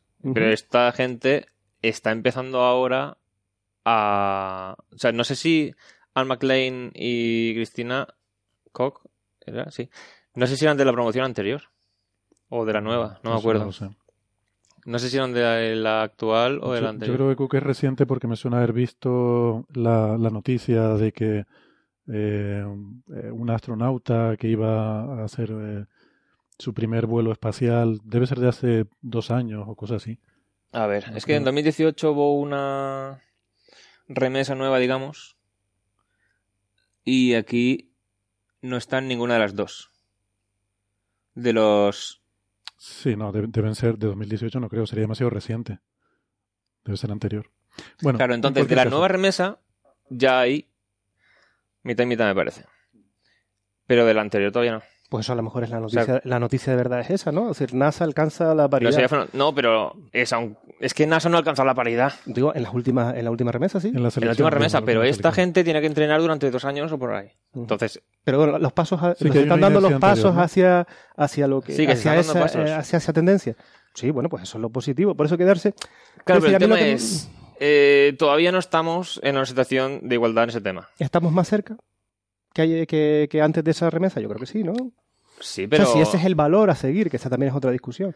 Yo- pero A ver, el no tema de la- en esa discusión tampoco. lo que se ha armado el revuelo es porque, por una cosa que, o sea, en principio tenía que haber ocurrido hace décadas. Iba a ocurrir por fin en 2019, que dices, ya por fin va a ocurrir. Y, claro, la situación todavía es tan precaria en este tema que la mínima Te- cosa te, se puede pregunto, por, cancelar. por dar algo de sustancia un poco al debate, ¿tú hubieras sido partidario de haber cambiado el programa, haber eh, retrasado las actividades planeadas eh, para configurar otro traje mediano y que hubiera se hubiera hecho el paseo o el Seguramente no, porque el problema no es ese. Es que el problema no es ese. De hecho, o sea, fue ella la que vio perfecto que se cambiara el sonauta. O sea, sí, es sí, que, no, ella no tiene claro, problema, entonces no lo que dice Nacho claro. es esto parecido. O sea, se centra. Esto pasa mucho cuando hay situaciones de discriminación. Se centra el. O sea, mi pregunta es, ¿qué es, más en- qué es más importante? El, eh, o sea, lo, lo pregunto eh, honestamente. Eh, el- ¿La simbología de haber hecho ese paseo de las dos mujeres o el haber cambiado unas baterías que a lo mejor se pueden cambiar la semana que viene igual? Es que el tema, o sea, si pones la simbología solamente, eh, estarías también dando una imagen un poco falsa de la situación. Por eso había gente diciendo, cuidado que aunque por fin se ha dado esta coincidencia de dos mujeres en el paseo espacial, no es indicativo todavía de que hay una situación de igualdad detrás. Vale, o sea, lo importante... Eso hubiera sido también la misma situación aunque se hubiera producido el paseo. O sea, que, que estamos... Claro. Por eso, o sea, el tema es la imagen que das, como que ellos lo habían promocionado ya como, oh, mira qué buenos somos, que ya tenemos dos mujeres por primera vez en la historia. La NASA promocionó eso como dando ya, como queriendo captar la atención de los medios. Si has captado la atención de los medios y la, y la cancelas, pues la atención de los medios ya la tienes. Ahora, No, fíjate, si yo- se ha cancelado, creo- pues ahora va a ser noticia negativa. Yo creo que ha sido más noticia así que si se hubiera producido el- la salida tal como estaba planeado. No lo sabemos. Creo que se ha hablado más de las dos mujeres astronautas eh, por la cancelación. Sí, puede que se haya vuelto más viral así. Sí, sí, yo creo que sí, definitivamente. Lo que me hace gracia es que, claro, la noticia, o sea, por una vez, la noticia que se ha hecho más viral es más acorde, digamos, con la realidad. Con la realidad. Pero bueno, o sea, hubiera sido bueno, yo de todas buena formas, publicidad. Lo, que sí creo, sí me gustaría es, creo que estamos de acuerdo en, en exculpar a NASA, que no creo que tenga culpa, de que no De este estuviera concreto, disponible un, un traje, no, no, quiero decir, de Ah, que no sí. se hubiera podido hacer el paseo. O sea, que no es que no tuvieran previsto que pudiera haber una mujer. No, no es que no estuviera previsto eso, no era una cuestión eh, sexista en el sentido de que no haya trajes para mujeres, es que no es eso. No hay trajes para mujeres y trajes Sí, para pero por hombres. ejemplo, si tuviéramos No es- ya la mitad de astronautas desde hace unos años fueran mujeres, seguramente esto no hubiera ocurrido. Seguramente el traje mediano estuviera mucho más preparado porque se le daría más uso simplemente. Pero estaba planificado que está planificado que McLean usara primero el mediano y luego el grande. Quiero decir que Sí, pero que digo, si tuvieras ya situación de igualdad... o sea, me- lo tenía, medianos tenías medianos para las dos, pero sí, sí, sí, pero que llevaría menos así. trabajo la preparación, porque si, si lo tienes mucho tiempo, cuanto más tiempo esté sin usarse, más trabajo lleva luego asegurarse de que todo está bien. Entonces, a los medianos se usan menos. Y por eso tenían uno listo, que tuvieron que dar su trabajo importante para preparar uno mediano. Entonces, preparar dos medianos es una cosa que se hace muy poco. Por eso siempre hay uno que está dando más uso, más revisado, y el otro de reserva, que si hay que usarlo para salir, pues lleva un día entero de trabajo prepararlo. Yo creo que la situación objetiva es que ha fallado el protocolo y que deben mejorar el protocolo y tener un plan B en estos casos. O sea, independientemente de que seas hombre o mujer, de que si te has probado el grande te fue bien, pero después resulta que a lo mejor el que te va a ir mejor por la experiencia es una talla menor, pues también hacer las pruebas con el, con la menor. Y creo que esa, esa es la, la, la, la, mm, lección a El aprender. mensaje, ¿no? La lección a aprender. Sí. O sea, sobre todo si vas a querer usarlo como maniobra publicitaria. Sí, porque desde el punto de vista del trabajo, estrictamente el trabajo se va a hacer igual. Simplemente de han hecho, cambiado o sea, hace qué y ya Para está. hacer una misión, mm, no puedes tener solamente un astronauta preparado para hacer esa misión fuera. Se- Esa misión tiene que hacer, o sea, van a cambiar las baterías de la estación y hacer cosas importantes. Varios de los astronautas se han entrenado para hacer esa tarea. Entonces, sí, por eso se puede cambiar al astronauta. Porque los dos están preparados, ya de por sí. No se ha podido cambiar el torso porque los dos torsos medianos no estaban preparados, de por sí. Entonces dices, mm, bueno, hay cosas que sí que tienen previstas, cosas que no. Vale. Bueno, pues venga, vamos a ir pasando de tema. Y ya casi estamos a punto de acabar con los temas breves. Yo cuando vi que iban aumentando en la lista de temas, no sé. Eh, a ver, rápidamente, Héctor. Esto es una noticia, yo creo que está, está muy chula, aunque puede ser un poco mm, mal entendida, según algunos titulares que hemos visto, que es esta observación directa de un exoplaneta Ah, sí. mediante técnicas de interferometría óptica, eh, con las que se ha hecho el, se ha observado el espectro de la atmósfera de un exoplaneta. eh, porque ha habido gente que nos ha preguntado, pero eso no había que esperar al James Webb, no había que esperar al TMT Claro. para eso. A ver, son técnicas diferentes, Son técnicas diferentes. son planetas de diferentes. hecho, o sea, hay cosas que, aunque haya instrumentos planificados para realizar esas tareas de forma rutinaria, siempre en ciencia se intenta empujar lo máximo que se pueda con la instrumentación existente. Porque entonces eres el primero que ha logrado observar este tema, aunque si te hubieras esperado 10 años, ya se podría. pero son 10 años esperando. Bueno, pero esto es diferente. Esto no se podría hacer con esos otros Eh, telescopios, lo que se hace aquí. Bueno, Eh, depende. vale, vamos a explicar lo que se hace aquí entonces y luego ya entramos a compararlo con lo que se hará en el futuro con grandes telescopios, ¿no? Mm. Porque esto es eh, una medida hecha con un instrumento que se llama Gravity, que no tiene nada que ver con gravedad el instrumento, pero el acrónimo quedaba bien. Tenía que ver, de ese instrumento hablamos en un programa anterior, que de hecho querría haber apuntado el número del programa, porque este es un instrumento que se hizo para observar el centro galáctico, el agujero negro del centro galáctico. Que por Y- eso te gusta a ti mucho este instrumento. Claro. Entonces es- se usaba para investigar la gravedad en torno a una fuente Ah, muy vale, fuerte de gravedad que es el agujero El negro de nuestra negro galaxia. supermasivo, vale. Entonces se desarrolló para eso. ¿Qué pasa? Tiene más aplicaciones. Pero el instrumento ya encontraron el acrónimo para que cuadrara con. Gravity. Vale, esto es un instrumento para hacer interferometría con el, el- el VLT, que es un, realmente son varios telescopios que pueden operar juntos, pueden recibir la luz de todos los telescopios, combinarla al mismo sitio y hacerla interferir de manera que puedes, a veces se dice, de forma que puede ser un poco engañosa, que es equivalente a como si fuera un telescopio de 100 metros de diámetro. No. Puedes tener la resolución. De un telescopio de 100 metros de diámetro en la dirección de la línea que une esos dos telescopios. Sí. Pero bueno, como hay Pero- cuatro telescopios, tienes Sí. varias direcciones. Si hay en las dos que- en esa dirección, si tienes cuatro, pues puedes combinar. Pero no tienes la sensibilidad. Exactamente. En astrofísica muchas veces se hacen telescopios grandes para tener más sensibilidad, que es lo que suele hacer Nacho, ir a cosas muy oscuras, muy poquito brillantes. Eso no lo tendrías. O sea, tienes que ir a cosas que sean relativamente brillantes y que quieras ver cosas muy pequeñitas. Y entonces es lo que han usado aquí para poder separar la luz del planeta de la de la estrella. Es una estrella relativamente cercana y el, el planeta eh, se puede separar eh, con la resolución que nos da este interferómetro. Se puede separar, digamos, en diferentes píxeles, por así decirlo, para que la gente entienda, un píxel en el planeta y otro píxel en la estrella. De manera que podemos separar los espectros. El tema es, o sea, si tenemos como objetivo a largo plazo buscar vida en otros planetas, ahora mismo lo más prometedor, o sea, lo que quieres es sacar el espectro del planeta para ver eh, qué composición tiene su atmósfera o incluso su superficie. Si quieres su atmósfera, sus capas altas de la atmósfera, te tienes que esperar normalmente a que pase por delante de la estrella. Entonces tienes que observar la luz de la estrella que pasa a través de la atmósfera del planeta. Entonces la mayor parte de la luz será luz de la estrella sin haber pasado por el planeta.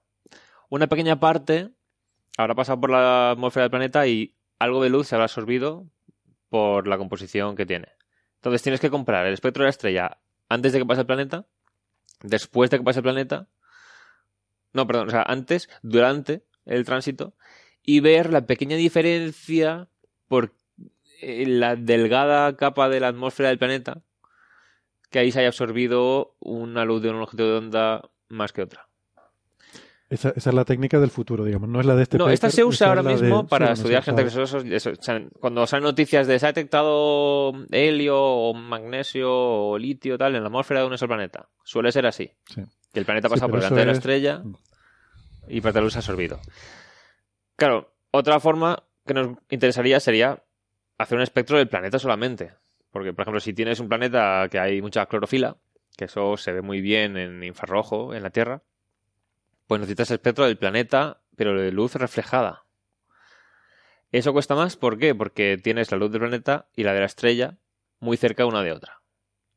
Entonces, eh, separarlas es muy complicado. Y claro, tienes que ver una forma de estudiar la luz solamente del planeta, poner ahí el espectrómetro y ver si consigues distinguir algo. Hay sistemas en los que los planetas se han conseguido sacar la imagen donde se ve, o sea, puedes cancelar la luz de la estrella con unas técnicas y se ven los planetas alrededor. De hecho, sacando imágenes cada varios meses o años se ven los planetas moverse. Pero Y son el- imágenes, claro. Claro, son imágenes. Pero este planeta descubierto es en uno de estos sistemas. Se habían descubierto primero tres, pero luego lograron cancelar un poco mejor la luz de la estrella y había otro más cercano que los otros tres. ¿Qué pasa? Estos planetas se ven porque son planetas muy jóvenes, unos 30 millones de años nada más. Entonces están emitiendo luz propia, no es solamente luz reflejada. Porque son muy calientes. Claro, están calientes todavía por su propia formación. Entonces, lo que se ha logrado con Gravity es observar eh, de forma independiente la luz de la estrella y del planeta más interno que se conoce de este sistema. Que las técnicas que tenemos hasta ahora, o sea, podría sacar un espectro de un planeta de los más alejados, pero es un planeta muy lejano, sería como más lejos que nuestro Saturno, Urano, Neptuno. Entonces, queremos saber también qué composición tienen los que están más cerca de su estrella. Entonces esto es lo que se ha logrado con ese instrumento. Con la interferometría se ha logrado una resolución mucho mejor y han conseguido poner, o sea, pues tiene unas fibras ópticas el instrumento y puede sacar la luz solamente de la estrella y solamente del planeta. ¿Sabes cuánto, eh, cuál, cuál es la resolución que han llegado a alcanzar? La resolución, tengo aquí el artículo, eh, eran, no sé si 60 milisegundos de arco. Mira, la, la diferencia, mm, la distancia es unos 390 milisegundos de arco entre el planeta y la estrella. Ujú. O sea, es mejor que eso. Pueden resolver 390 milisegundos de arco. Sí, de hecho creo que la resolución les daba por el propio límite de difracción de, de los telescopios. A esa longitud de onda. Pero, Y el, el planeta tenía una atmósfera que está aproximadamente a 1000 grados. claro, este es un planeta, mm, no sé si tenía 10 veces la masa de Júpiter, es un planeta muy grande. Un super Júpiter caliente. Sí, no me acuerdo a qué distancia estaba de su estrella, porque lo dan en segundos de arco, pero no, no lo he visto en unidades astronómicas. Pero bueno, Pero bueno, si lo que dices tú es- estaban a una distancia, déjame pasarlo a, a- de eh, 300, dijiste. 39... Es decir, eh, 0,39 segundos de arco. Ah, no, espera, o sea, a ver, está a 39,4 parsecs de distancia el sistema. Vale. Unos 100 años, Y 370, o sea, 0,36 segundos de arco de, de Vale. la estrella. O sea, es Entonces que- salen... No, pero, pero, por ejemplo, el telescopio espacial es capaz de resolver cosas de una décima de segundo de arco. Es decir, que todavía. O sea, es bastante. O sea, que con el telescopio espacial podían haber hecho algo así. Claro, pero esto es infrarrojo. No, bueno, El infrarrojo ya no... Claro, A lo mejor Sí, esto es la banda K. O sea, Claro. dos micras más o un poquito menos. al límite, pero también lo resuelve todavía. sí. Pero claro, si quieres estar Y haciendo espectro. Claro, y con la sensibilidad necesaria.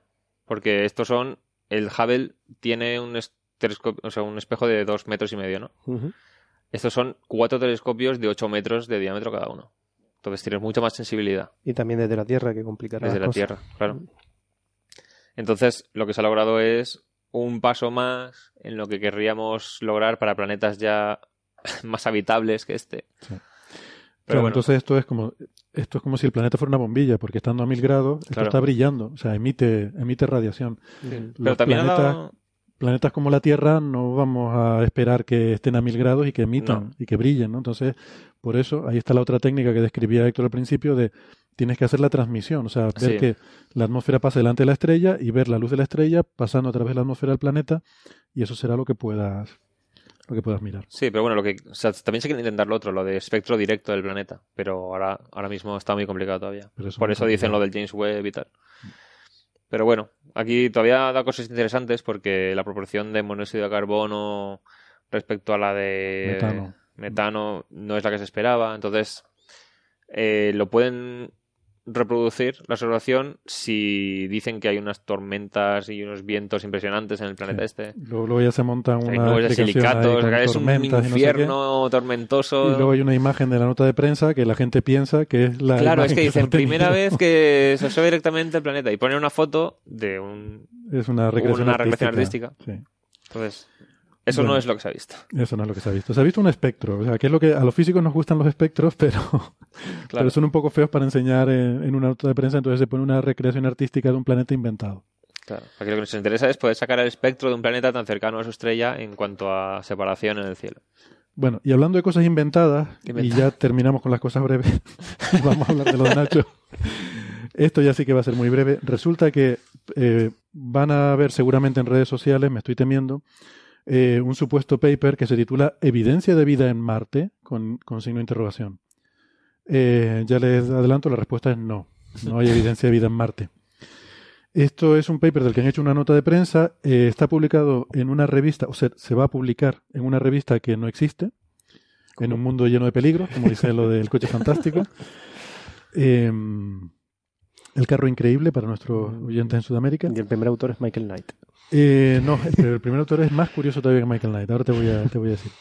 La revista se llama Journal of Astrobiology and Space Science Reviews. Y esto es el número uno que saldrá en junio de este año. Vale. ¿Vale? Es una revista que acaban de crear y es un primer número sobre la vida en Marte y tiene un montón de cosas inventadas sobre la vida en Marte por lo que veo en el índice y entre ellas este paper del que han hecho una nota de prensa. Bueno.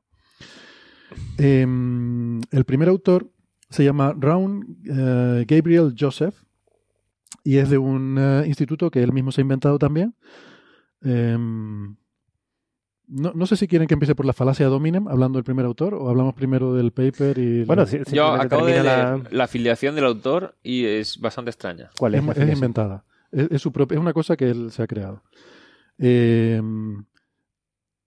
eh, Bueno, dilo, ¿no? Astro- sí, sí, lo estoy buscando. Astrobiology Associates, eh, Emeritus, Brain Research Neuroscience Laboratory en Northern California, USA. O sea, es un- Brain Research Neuroscience, es algo que hace él mismo también. Él hace cosmología, neurociencia y eh, astrobiología, que él se inventa. Aquí tenemos que decir a los oyentes que cuando recibimos los científicos un mail de alguien que ha descubierto una teoría nueva que va a revolucionar todo, también tiene que ver con biología, con astronomía, con cosmología, con todo, a la vez.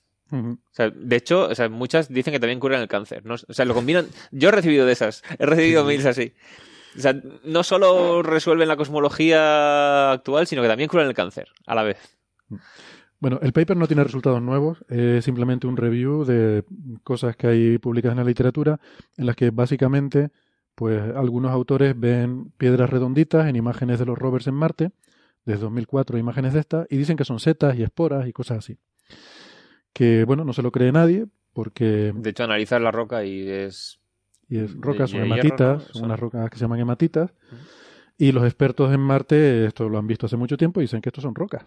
Y ya está, que son rocas redondas. Esto es pareidolia. Es decir, ver en una foto una cosa redonda y compararla con fotos de la Tierra de setas y decir, se parecen.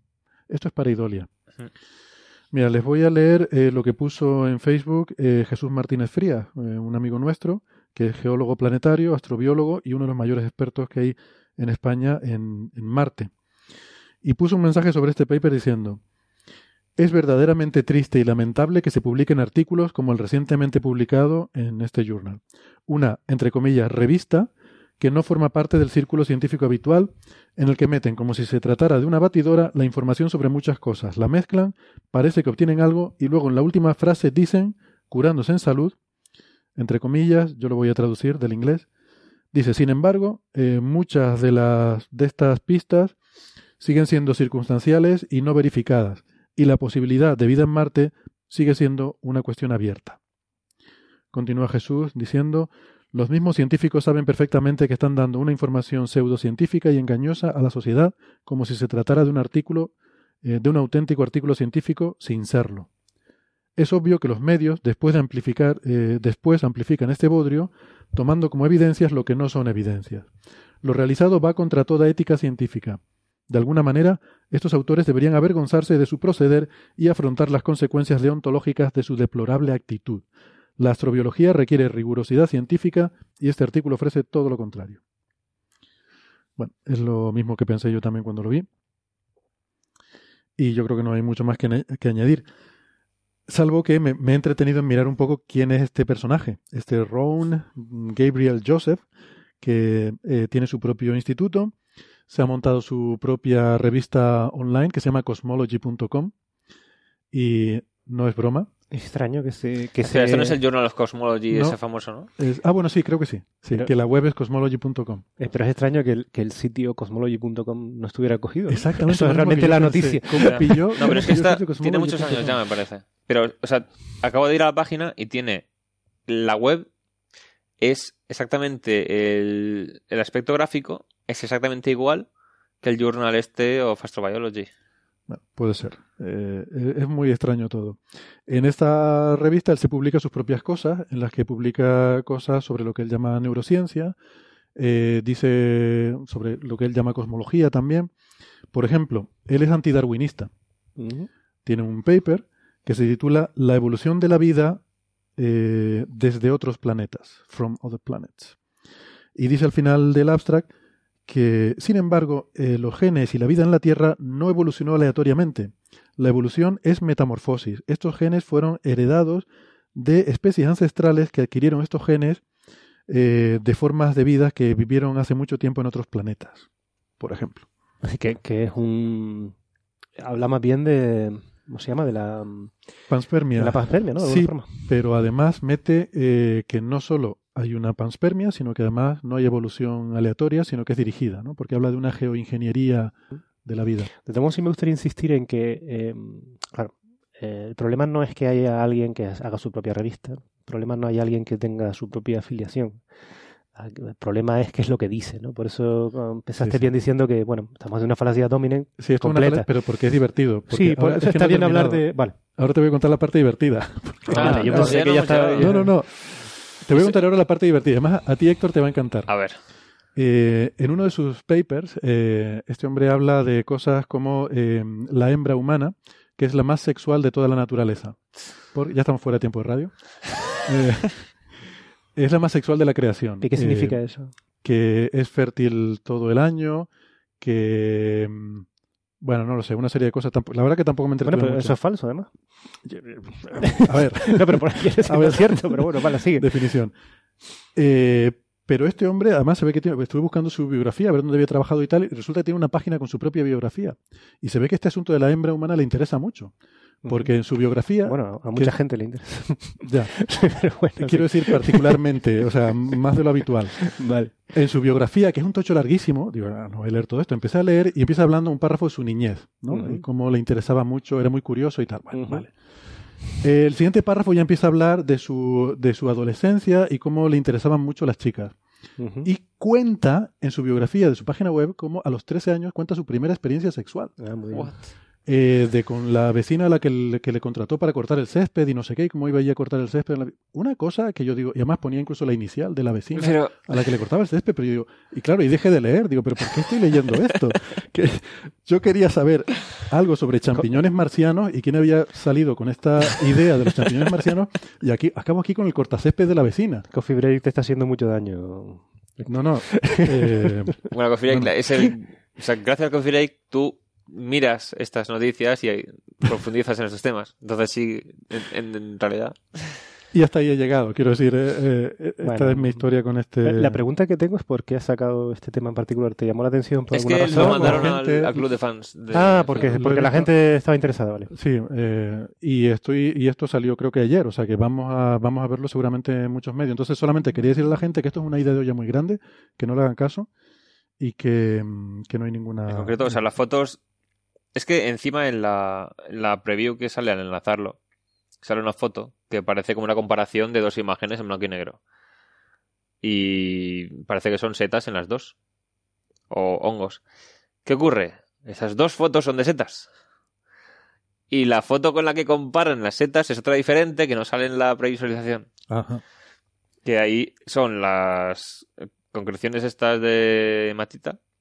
Lo que pasa que no sé si habéis visto alguna foto del cráter donde está Curiosity, que hay algunas zonas donde hay estratos muy finos y por erosión eólica del viento, a veces quedan como unas láminas muy finitas casi en el aire, de eso que lo tocas y se rompe. Entonces, hay alguna concreción de esas en una parte de la lámina que está ya eh, estrechándose muchísimo, pero sin haberse llegado a romper.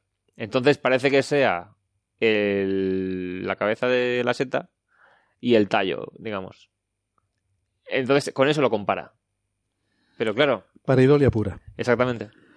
Bueno, he visto que la página esta del cosmology.com lo más destacado ya no es el título de la revista, eso está en el About, pero lo más destacado en la página cosmology.com es que vende el dominio por 100.000 dólares. Ah, vende el dominio. Ah, o sea, vale. ¿por qué tiene esta persona tal? Pues porque lo, Lo lo en registraría momento, hace mucho tiempo. en Claro. los comienzos de internet, supongo. Y nada, pues ¿Qué 10.000 queda? dólares. No, Dice- 100.000 dólares. En la biografía decía qué edad tenía él. Eh, más o menos. No, Eh, No se- lo sé. pues seguramente lo diría, pero eh, ¿qué, No digo, qué pero quiere por que te diga saber. Nacho? Tampoco he investigado tanto. Lo digo, pero como subiste, como sabes de su primera relación sexual, a lo mejor sabías la edad. no a, qué, 1900. a qué edad la tuvo. Vale. Eh, Por cierto, esta página web se llama eh, brainmind.com. Tiene más de Cere- 13 años. Cerebromente.com. Tiene más de 13 años, sí. Aunque Eh, por las cosas que escribe, nadie lo diría. Wikipedia tiene como dos párrafos de dos líneas cada uno sobre el señor. Y 1940 dice. Jolín, 1940. pues entonces ya ha llovido, ¿eh? No, porque efectivamente la noticia, es que, la noticia que yo Bueno, saco de que todo sí. esto es que cosmology.com no estaba cogido. Pero es que dice que es un astrofísico del tal. Pero dice, "The most often published in the Fringe Journal No, of no, no vale, de verdad, no vale la pena. Eh, Por eso. si, quieren, edad, si quieren leer la historia del cortacésped, está en brainmind.com, creo. Y, y nada, lo mismo hay más cosas interesantes, yo no lo sé porque no seguí leyendo. Vamos con, venga, vamos con otros asuntos. Coffee Break presenta La galaxia de Van Dokum. Pues ya tenemos cortinilla para la sección. Esto ya había que hacerle una sección. Esto ya, la Son- galaxia de son Van Dokum merece su propia sección. son tremendas. De Bueno. hecho, de hecho, eh, ya empezamos mal porque dicen la galaxia de Van pero la, en todo caso Pero no suya, la, ¿no? la galaxia de Fosbury, que la descubrió en los años 70, ¿no? ¿Cómo se llama Fosbury? Creo, Fosbury, ten- tendría que ver la referencia, no la tengo aquí. Pero nadie Eh, sabe quién es Fosbury. No tiene nombre de supervillano. De hecho, si lo tienes aquí te lo puedo decir. em, Ahora mismo Nacho está mirando su propio Sí, paper. sí, porque se- la galaxia se descubrió en el año 76 en unas placas de, del telescopio Smith. Y eh, no. Mientras lo van mirando, Bueno, yo, yo le voy diciendo a los oyentes que, es estamos hablando de un tema recurrente de que hemos tratado varias veces en el programa, desde que el equipo de Pieter van Dokum, que es el, el investigador con el, el nombre más guay de la historia, que, que suena supervillano, pues eh, publicó un paper en Nature en el que decía que una de estas galaxias eh, observadas con este instrumento Dragonfly, que si quieres nos puedes comentar un poco, Sí, claro. un instrumento de campo muy amplio que pilla muchísimas galaxias, eh, pues que en una de ellas había encontrado evidencias de que no tenía materia oscura, o por lo menos que tenía muy Que poquita. tiene muy poca comparada con lo que se esperaría. Sí.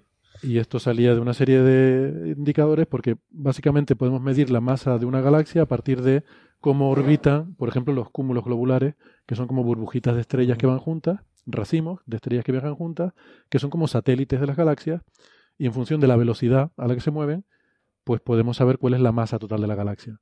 Como sabemos cuán- cuánto brilla, sabemos cuánto es la masa en estrellas, podemos comparar la masa de estrellas con la masa total. Las galaxias decentes tienen una masa estrella mucho menor, porque la mayor parte de la masa, un 80%, es materia oscura.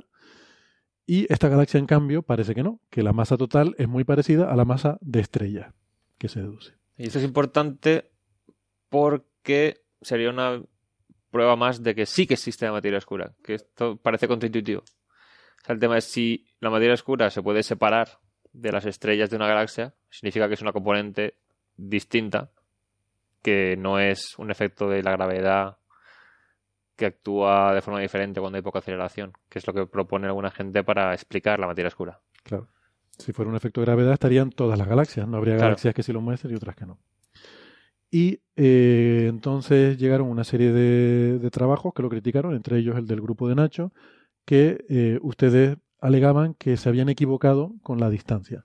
Porque Van Dokum sitúa la galaxia a 20 megaparsecs y ustedes dicen que en realidad está a 13, que es casi la mitad. Y esto es importante porque la masa de estrellas depende de a qué distancia esté la galaxia. Tú detectas un determinado brillo. Si la galaxia está cercana, si está cerca, tienes que tener menos estrellas para producir ese brillo. Si está lejos, tienes que tener más estrellas para producir el mismo brillo. Entonces, ¿cómo está la situación? Bueno, yo mm, volvería al, al principio de, de todo, ¿no? De por qué se le ha... No tanto, ¿no? Eh, pero por qué se le ha dado tanto bombo a este, a este trabajo, ¿no? El trabajo se publicó a principios del año pasado. El de Van Dokum, ¿no? Sí, al principio, de- sí, el de Van Dokum. Al principio de 2018 y es posible que ya esté por encima de las 50 citas en un año, es decir, eso, o incluso más, no lo sé, no lo he seguido exactamente el número de citas, pero es una barbaridad.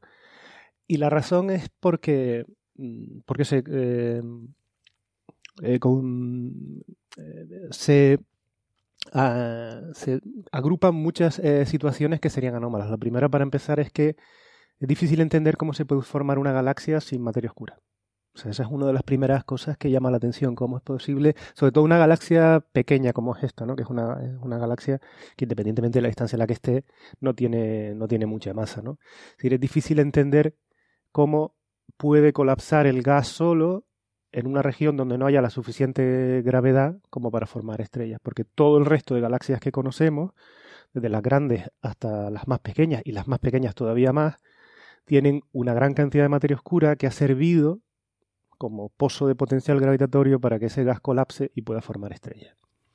Entonces eso Pero- es lo pero primero. no podría ser que, que la tuviera originariamente y luego la hubiera perdido. eh, Eso es lo que hizo Van Dokkum, creo. Bueno, hay varias, quiero decir, vamos por partes. Estoy explicando Vale, un poquito por qué, por qué es difícil entender que exista eso, ¿no? Eh, entonces eso fue una primera polémica. Después ha estado la polémica relacionada con el tema de las gravedades alternativas y cómo, si esto afecta o no a, esa discusión. Es decir, eh, si puede haber una galaxia eh, que solo esté ligada por su propia gravedad, ¿no? Y sin necesidad de materia oscura, ¿no? Cuando, según las teorías de gravedad alternativa, cuando se descubren objetos que tienen muy poca masa, como sería este, y muy, y muy poco densos, la gravedad alternativa es la que genera la fuerza suficiente como para mantenerla unida, ¿no? Si no, de forma natural, eh, al ser tan poco densos, con su propia dinámica, pues terminarían eh, disipándose, ¿no? Es decir, que se daban todas las circunstancias para que fuera un, un trabajo que llamara mucho la atención, porque de, de alguna forma es difícil encajarlo dentro del, del paradigma. Por supuesto, ha- han surgido a lo largo de este último año un montón de intentos de explicación teórica de cómo se puede encajar este, esta galaxia dentro del esquema ah, cosmológico eh, estándar, ¿no? Y entonces entre ellas está la posibilidad que comentaban de que se formara inicialmente con, con materia oscura, pero que de alguna forma hubiera interaccionado con otra galaxia de mayor eh, masa o lo que fuera, y eso hubiera arrancado su materia, eh, su materia oscura, dejando, digamos, el, el núcleo de estrellas eh, mm, al descubierto, ¿no? Claro, la dificultad de estos, de estos, de estas ideas es que es difícil entender cómo podría sobrevivir una galaxia eh, sin materia oscura durante tanto tiempo, sin haberse disipado, por lo que estamos diciendo, es muy poco densa, ¿no? De hecho, se sabe de galaxias, bueno, galaxias, yo no lo llamaría galaxias, se sabe de remanentes de galaxias alrededor de otras galaxias masivas que se llaman galaxias de marea, ¿no? En galaxias enanas de marea, en inglés Tidal Dwarf Galaxies, que eh, cuando se les mide la, la cinemática, la dinámica de esta galaxia, pues es compatible con que no tengan materia oscura, precisamente por eso, ¿no? Pero hasta ahora, hasta donde se había medido, este tipo de objetos eran relativamente recientes porque se les coge en el momento de la interacción, pero después se, se terminan disipando, ¿no? Es decir, independientemente de lo que, de lo que, de lo que se había sugerido hasta el momento, es sin duda una, una galaxia que eh, con razón ha llamado la atención si efectivamente se comprobaran que las propiedades que del grupo de Van Dokkum pues, pues fueran ciertas. Es decir, sería un objeto definitivamente interesante a estudiar, porque realmente no sabríamos muy bien dónde, dónde ponerlo desde el punto de vista teórico.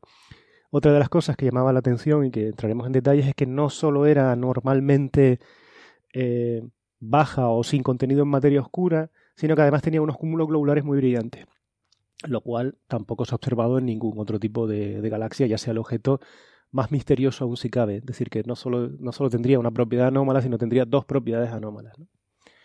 Ninguna otra galaxia tenía que conocida tiene esos cúmulos tan brillantes. Hay, en nuestra galaxia, por ejemplo, existe el cúmulo de Omega Centauri, que es muy brillante, pero es único. O sea, me refiero, hay objetos muy, hay algunos cúmulos muy brillantes, pero no es lo natural.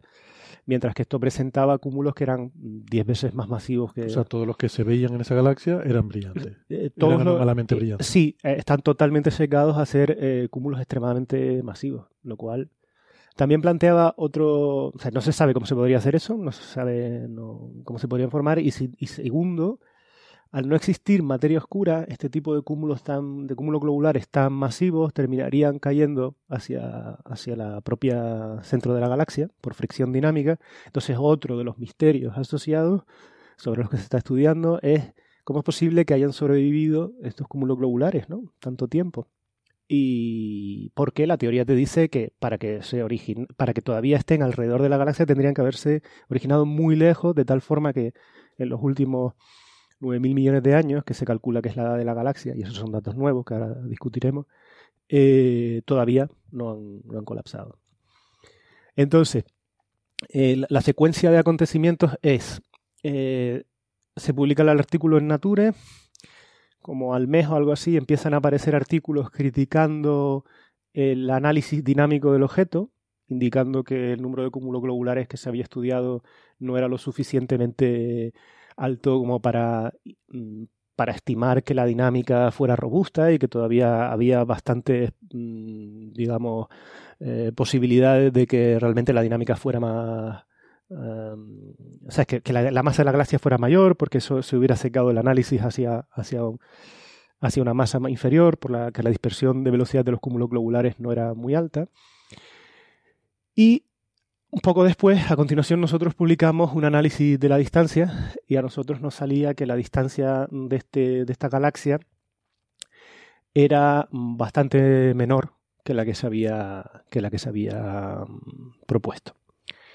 A continuación, eh, el grupo de Van Dokun eh, saca un artículo eh, intentando defender sus argumentos de por qué la distancia es mayor con respecto a lo que nosotros proponíamos. Después hay un intervalo de tiempo donde se están haciendo publicaciones más bien teóricas para ver dónde se podría encajar esta galaxia. A lo largo del otoño se vuelve a ver visible el objeto, con lo cual todos los telescopios más importantes de, la Tierra han apuntado ahí, el Keck, el GTC, el, el VLT, además es un, objeto que se puede eh, ver desde todos lados. Del norte y del sur. ¿no? Sí, es un objeto que tiene la, la, la declinación, digamos, adecuada como para que puedan todos los, básicamente todos los telescopios de la Tierra lo puedan observar, lo cual está bien, ¿no? Sí, Es que hay una cosa a lo mejor que convendría comentar. Igual eh, muchos oyentes no se han dado cuenta, pero eh, durante la mitad del año, o durante una parte importante del año, hay objetos que no podemos ver porque están detrás del Sol. Claro. Básicamente están en el lado diurno, ¿no? Entonces, a medida que la Tierra hace su órbita alrededor del Sol, pues la parte del cielo que nos queda detrás del Sol no la vamos a poder ver, independientemente de que estés en el norte o en el sur. Simplemente tú puedes observar de noche y de noche la Tierra está mirando hacia el otro lado del. Sol. Pues ya te digo, hay un intervalo de tiempo donde no había datos nuevos porque no, porque no se podía observar el objeto y a partir de enero, diciembre-enero, vuelve a haber otra, otra gran pila, digamos, de, de datos experimentales estudiando esta galaxia. Entonces, cosas que estaban todavía, que no se sabían, era, por ejemplo, se conocía la dispersión de velocidad de los cúmulos globulares, pero no de la propia galaxia en sí, de sus estrellas. Entonces, durante, durante el otoño se consiguieron, por varios equipos distintos, consiguieron medir la dispersión de velocidades y salía efectivamente que no era muy grande. Es decir, compatible con lo que, con lo que los cúmulos globulares proponían. En ese sentido, se apoyaba la tesis de que no había mucha materia oscura, ¿no? Y después también el grupo de Van Dokun eh, dijo que había detectado otra galaxia eh, sin materia oscura, también basado en el análisis de los cúmulos globulares. ¿vale? En Y- el mismo campo. En el mismo campo. Y eso es una de las cosas que voy a expandir porque es sospechoso, ¿no? el mismo campo, ¿no? Vale. Con- Y, y otra preguntita. Esta mañana eh, vi una nota de prensa del telescopio Keck, que te la envié. Eh, no la leí en detalle, pero en ella hablaban de otra galaxia en materia oscura. Es, esa, esta de la que estás hablando ahora. la- es la que se está publicando ahora en la nota de prensa, que se llama... Que ha salido ahora el artículo en APJ. ¿no? Correcto, correcto. ¿vale? Esa es la, la segunda galaxia sin materia oscura. O con- sí, ellos la llaman Missing Dark Matter, ¿no? Y que también colocan a la misma distancia y eso, porque está en el mismo grupo, ¿no? En la O sea, misma línea de un visión. campo, i- igual esto no lo, no lo has explicado, ¿no? Hay un campo eh, que es el, el campo donde está esta galaxia, que son galaxias pequeñas, estas sin materia oscura, pero aquí hay una galaxia grande también. Hay varias. De hecho, lo interesante, ahora si quieres ya entramos en materia y ya empezamos a diseccionar las diferentes partes, pero he intentado Bueno, como, hacer... como tú veas la... Sí, no, pero que eh, digamos que esto es un poquito, creo que el resumen de lo que de lo que se ha hecho a lo largo del último año para que los oyentes sepan en las diferentes líneas en las Sí, que pero se basan. una idea de la situación en el cielo, esta galaxia no está aislada ahí en un No, espacio no, no, vacío totalmente, para nada. Sino que hay un entorno. eh, claro, tampoco tenemos claro si, si están unidas, si están ligadas esas galaxias que vemos, Vamos, o si están unas delante y otras detrás, ¿no? Ahora podemos ir, si quieres, a, lo- a lo- a los detalles, ¿no? La galaxia, eh, el objetivo inicial, yo entiendo, de- del, del grupo de Van Dokun eh, era analizar, o sea, el, el- el equipo este, el, el grupo de Van Dokun, que está dentro, está utilizando un nuevo telescopio, una nueva forma de, de- de mirar al cielo, que en vez de utilizar los telescopios tradicionales, lo que han hecho es utilizar eh, cámaras de fotos de estos de tipo paparazzi, ¿no? Y han unido, han unido muchas y han generado un gran telescopio refractor a base de utilizar las últimas tecnologías, digamos, de lentes y que les permiten visualizar un gran campo y además eh, son imágenes bastante limpias porque porque no tienen todos estos problemas que tienen los telescopios refractores, donde la luz rebota en muchos sitios y eso enguarra mucho la- los detalles de bajo brillo superficial. ¿no? Entonces, simplemente pues, se produce mucha luz parasitaria por los rebotes. ¿no? Estos son lentes Reflectores, los decir. reflectores, Sí, que dije reflectores. Sí, Ah, me- no, no, lo que tienen son refractores, es decir, que son lentes donde entra casi la luz de forma directa y sin colisionar con ninguna estructura en el telescopio y por eso es bastante, bastante buena la imagen. Eh, bueno, pues han unido un montón de lentes y entonces han generado el equivalente a un telescopio de un medio metro o algo así. ¿no? Entonces han sacado e- ellos, además es un telescopio de, de propiedad de ellos, con lo cual pueden observar todo el tiempo del mundo que mientras las condiciones atmosféricas se lo permitan. Entonces han hecho una campaña sistemática de ir observando galaxias ¿Y dónde- cercanas. ¿Dónde está este telescopio? Este telescopio está en Estados Unidos, eh, no sé si en Nuevo México, no lo sé, la verdad, Sí, porque él, es- él es profesor en Yale, ¿no? en Yale. Pero no, no sé exactamente, la verdad que, eh, o sea, lo habré leído miles de Sí, veces, pero vale, no sé, está en, está en Estados Unidos. La cuestión es que tienen un programa de observación de todas las galaxias masivas mm, cercanas. Como tienen un gran campo, pues se ponen a mirarla, van profundo y descubren alrededor de estas galaxias masivas todos estos satélites. Entonces eh, han, han estudiado un montón de cosas, pero entre ellos, cuando, cuando estudiaron, cuando encontraron esta galaxia, esta galaxia mm, sin materia oscura, como, un, eh, como lo ven alrededor de una galaxia más, más, es decir, lo ven en la misma línea de visión, en el mismo campo que una galaxia masiva, 10 NGC 1052, pues eh, a partir de la medición de la distancia de esta galaxia masiva, por asociación, simplemente, han dicho, eh, pues están a la misma distancia. Pero resulta que el campo, el campo es más complejo. En el, el campo me refiero, la zona donde están mirando es más compleja y contiene varias galaxias masivas, no solo una, sino que tiene después otra espiral, eh, después tiene otras galaxias también masivas alrededor. Y eh, las distancias de esas galaxias no se ha determinado de manera muy precisa. ¿no? Tienen de.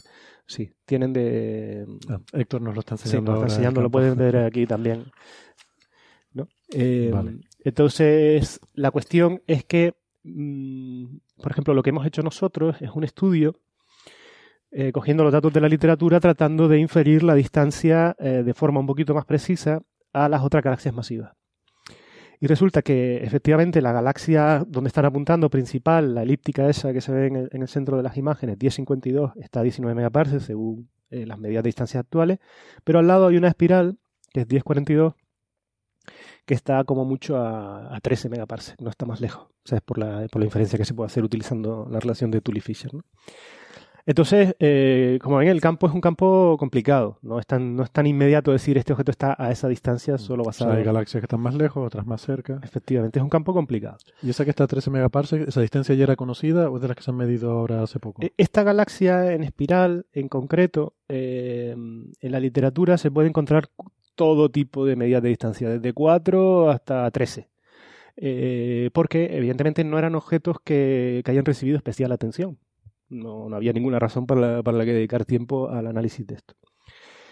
Bueno, entonces en nuestro artículo, que es el artículo que presentamos en junio y que se acaba de aprobar hace un par de semanas y del que sacaremos una nota de prensa también, después eh, pasó por el árbitro y el árbitro nos sugirió que uno de nuestros métodos para medir la distancia, que añadiéramos otro método, que fue, cojan ustedes una galaxia con una distancia bien conocida y con propiedades muy similares a las que están observando. Y entonces simulen cómo se vería esa galaxia a, esa, a diferentes distancias, y eh, comprueben si eh, a qué distancia les sale más compatible con, con lo que observan. ¿no? Entonces nosotros hicimos ese ejercicio y nos salía exactamente igual que estaba a una distancia de 13 megaparsec, que es la distancia corta, y que a 20 megaparsec se podía rechazar a más de... Eh, o sea, se rechazaba al 99,5% de, de confianza. Ese es el resultado, digamos, nuevo comparado a lo que enviamos en junio. El resto de, el, para el resto de medidores de distancia. Se proponían varios medidores de distancia. ¿no? Ahora entro en ello, ¿no? Pero tampoco, o sea, en, en, la, en, el coffee break de julio, que donde hablé, también ya me expandí en eso. Pero bueno, ahora lo resumo rápido. Nosotros lo que hicimos fue coger todos los medidores de distancia posible que se nos ocurrieron para, para calcular la distancia a esta galaxia anómala, ¿no? Y entre ellos está, eh, por ejemplo, el tamaño de los cúmulos globulares, no su brillo, que también se puede utilizar, pero el tamaño de los cúmulos globulares es bastante constante, ¿no? es unos, unos, poquitos años luz. Entonces nosotros medimos eso y, nosotros no hicimos la hipótesis de que son anómalos, simplemente decimos, vamos a suponer que son normales y a qué distancia sale. Nos salía 13 megaparsec por el tamaño. También sin hacer una hipótesis sobre si son o no anómalos los cúmulos, su brillo también era compatible con que fueran cercanos. Después la comparación con una galaxia de distancia bien conocida, de cómo se, de cómo se resuelven sus estrellas, también nos sale cercano. Eh, después está un método que se llama de brillo superficial, o sea, de fluctuaciones de brillo, que también eh, nos, salía, nos salía más cercano, y ese es el método controvertido. Bueno, hay dos métodos controvertidos, ese es uno. Y por último, el brillo de las estrellas más brillantes, que es lo que se conoce como las estrellas de la rama eh, gigante, las estrellas rojas de la rama gigante, ¿no? Las, las, estrellas más brillantes de esa rama, también nos salía a una distancia de 13 megaparsec. Sin embargo, Bandokun le sale una distancia de 20. Entonces, como, ¿qué, ¿qué, es lo que está haciendo Bandokun diferente de lo que estamos haciendo nosotros? ¿no? Bueno, Bandokun cuando ha estudiado las estrellas de la galaxia, eh, encuentra también una distancia corta. Pero rechaza esa distancia diciendo que lo que realmente vemos no son estrellas individuales, sino agrupaciones de estrellas juntas que da la impresión de que son más brillantes, pero simplemente porque están juntas. ¿no? Entonces, eh, nosotros contra ese argumento decimos, bueno, supongamos que lo que usted dice es verdad, entonces si nosotros miramos el centro de la galaxia, donde esas asociaciones son más probables por una cuestión de densidad, y lo comparamos con la distancia que sacaríamos si nos vamos a la periferia, donde esas asociaciones son mucho más infrecuentes, mm. deberíamos medir distancias distintas, ¿verdad? Claro. En nuestro resultado nos sale absolutamente igual. Van Dokun ante eso no tiene argumentos, salvo decir que lo hacemos mal de alguna forma, prefiero, pero no tiene argumento, eh, sobre eso no tiene argumento.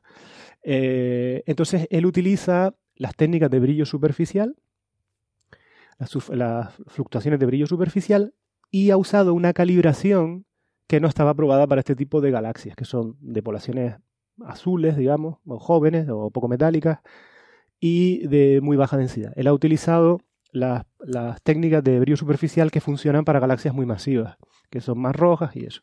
Entonces, ha eh, eh, extrapolado que esa, esa, esa, relación funcione para este tipo de galaxias y le sale esa distancia de 20. Nosotros lo que hemos hecho es coger eh, la misma técnica, pero sin extrapolar, sino utilizando las calibraciones, las calibraciones que se han hecho con galaxias de la misma características y nos sale más cercano. Y entonces, ah, si hay calibraciones para ese tipo de galaxias, surgieron, no surgieron después de ah. que él lo hiciera, justo un par de meses después. Y las nuevas que se han hecho todavía confirman más la, la dirección nuestra. Entonces, eh, tampoco tiene argumento contra eso cuando se le dice, bueno, ¿por qué no utiliza las nuevas? Bueno, eso tampoco. No está probado todavía. No, eh, eh, Van Dokun utiliza mucho, y esto parece claro, es injusto que yo lo critique aquí sin que él esté, pero es que es lo que, es lo que hace ha utilizado mucho los criterios eh, de lo que estábamos hablando antes de la falacia ad hominem, pero en este caso no es ad hominem, sino es una falacia de autoridad, y me explico. El calibrador de esta, de esta relación que son, es Blacksley, es un tipo muy conocido también por utilizar estas técnicas, dijo, eh, sacó una nota, sacó un artículo, no sacó un artículo, sino una research note, que se llama una nota de investigación, que no es una cosa arbitrada y nada, simplemente diciendo que utilizando lo que, es decir, usa, haciendo uso de lo que hacía Van le salía a él también una distancia lejana. No estaba diciendo que esa fuera la distancia, estaba diciendo que él había reproducido que, hace lo mismo que, que no había cometido un fallo en lo que había no había cometido un fallo técnico, no sé cómo decirlo, no un fallo conceptual. Sí, que, había hecho el cálculo bien si utilizaba esa relación. Pero también añadía, y eso no lo, no lo decía, que para este tipo de galaxias eso no estaba, no estaba aprobado. Por lo tanto, dejaba la, la, la, cuestión abierta, ¿no? Aquí tengo, o sea, tengo el paper de la segunda galaxia de Van Docum y dice en la introducción. Dice, estudios recientes han corroborado la naturaleza inusual de la DF2, que es la anterior. Dice, la distancia de la galaxia eh, se situó en una base más firme. Y cita a Blakesley y su propio paper de Van O sea, lo cita como prueba Correcto. de que era más firme. Exacto. Entonces, cita, pero cita una, una, research note, no, no un paper formal. No, por supuesto. Pero también lo, cita de una forma secada en el sentido de que eh, utiliza ese criterio de autoridad de que, hombre, es la figura. si alguien sabe medir distancias con esa técnica, es el que la inventó. Sí, pero lee, todo, el, no te quedes con el párrafo que te interese, lee entero, ¿no? Lee, la nota entera. Entonces, claro, eh, nosotros. Em, pues nada, em, ante la. Eso es lo publicado. No sé si. con, con, esa distancia la galaxia deja de ser anómala porque la cantidad de materia oscura que tiene al menos es del 75%. Con lo cual se sitúa en una galaxia con poca, con poca materia oscura, no es una galaxia muy rica en materia oscura, para estas galaxias en realidad tan pequeñas tan, de tan baja masa se esperaría muchísima más materia oscura, pero no es completamente anómala. Existen, existen galaxias dentro de nuestro grupo local con un contenido en materia oscura similar y con un tamaño similar y con una masa similar. Es decir, es un objeto no muy común, pero no, no nuevo. Eso es la con la distancia, eh, en vez de 20 megaparsecs que dicen ellos, con la de 13 megaparsecs que dicen ustedes, la galaxia es una galaxia normal en cuanto a su contenido en materia oscura los cúmulos tienen un brillo normal. Un tamaño y normal. tienen un tamaño normal. O sea, esas tres propiedades anómalas de la galaxia dejan de ser anómalas. Y además estaría de acuerdo con los diferentes indicadores de distancia que ustedes han usado. Eh, eh, bueno, es que las propiedades esas se derivan de la distancia que nosotros usamos, donde, donde, vuelvo a insistir, donde de manera consistente entre todas esas medidas sale, sale Y no hay ningún indicador que rechace esos 13 megaparsecs. Solo el uso de una, de una técnica con una calibración extrapolada a un rango donde no se debe usar. Exacto. el, que, el, que, ellos usaban originariamente. quiero explicar por qué me acaba de dar la risa hace un momento. Es que he ido a la Research Note, esta que mandó con cita como, ¿ves? Nos confirman. Y claro, dice que... O sea, estaba viendo el paper y pone notas al pie. Y la nota 3 es, por supuesto, Mm, la herramienta que usamos nosotros es, tan concreta. Y para un niño con un martillo, todo es un. Todos son clavos. Todos son clavos. Esto es el, martillo de Ockham. Eso lo dice el Blakely este. Bueno, eh, entonces, mm, claro, Van Dokun, yo he hablado con él personalmente, claro, él, él es consciente de que eh, el problema de verdad está en la distancia. Y por eso él ha pedido y le han dado, le han concedido ahora tiempo para eh, eh, medir con mayor eh, señal ruido, la, utilizando el telescopio espacial, la, el brillo de las estrellas de esta, de esta galaxia. No, no de, de, la primera, sino de la segunda. No sé por qué no, no le han dado de la primera o porque no lo pidió, no lo sé.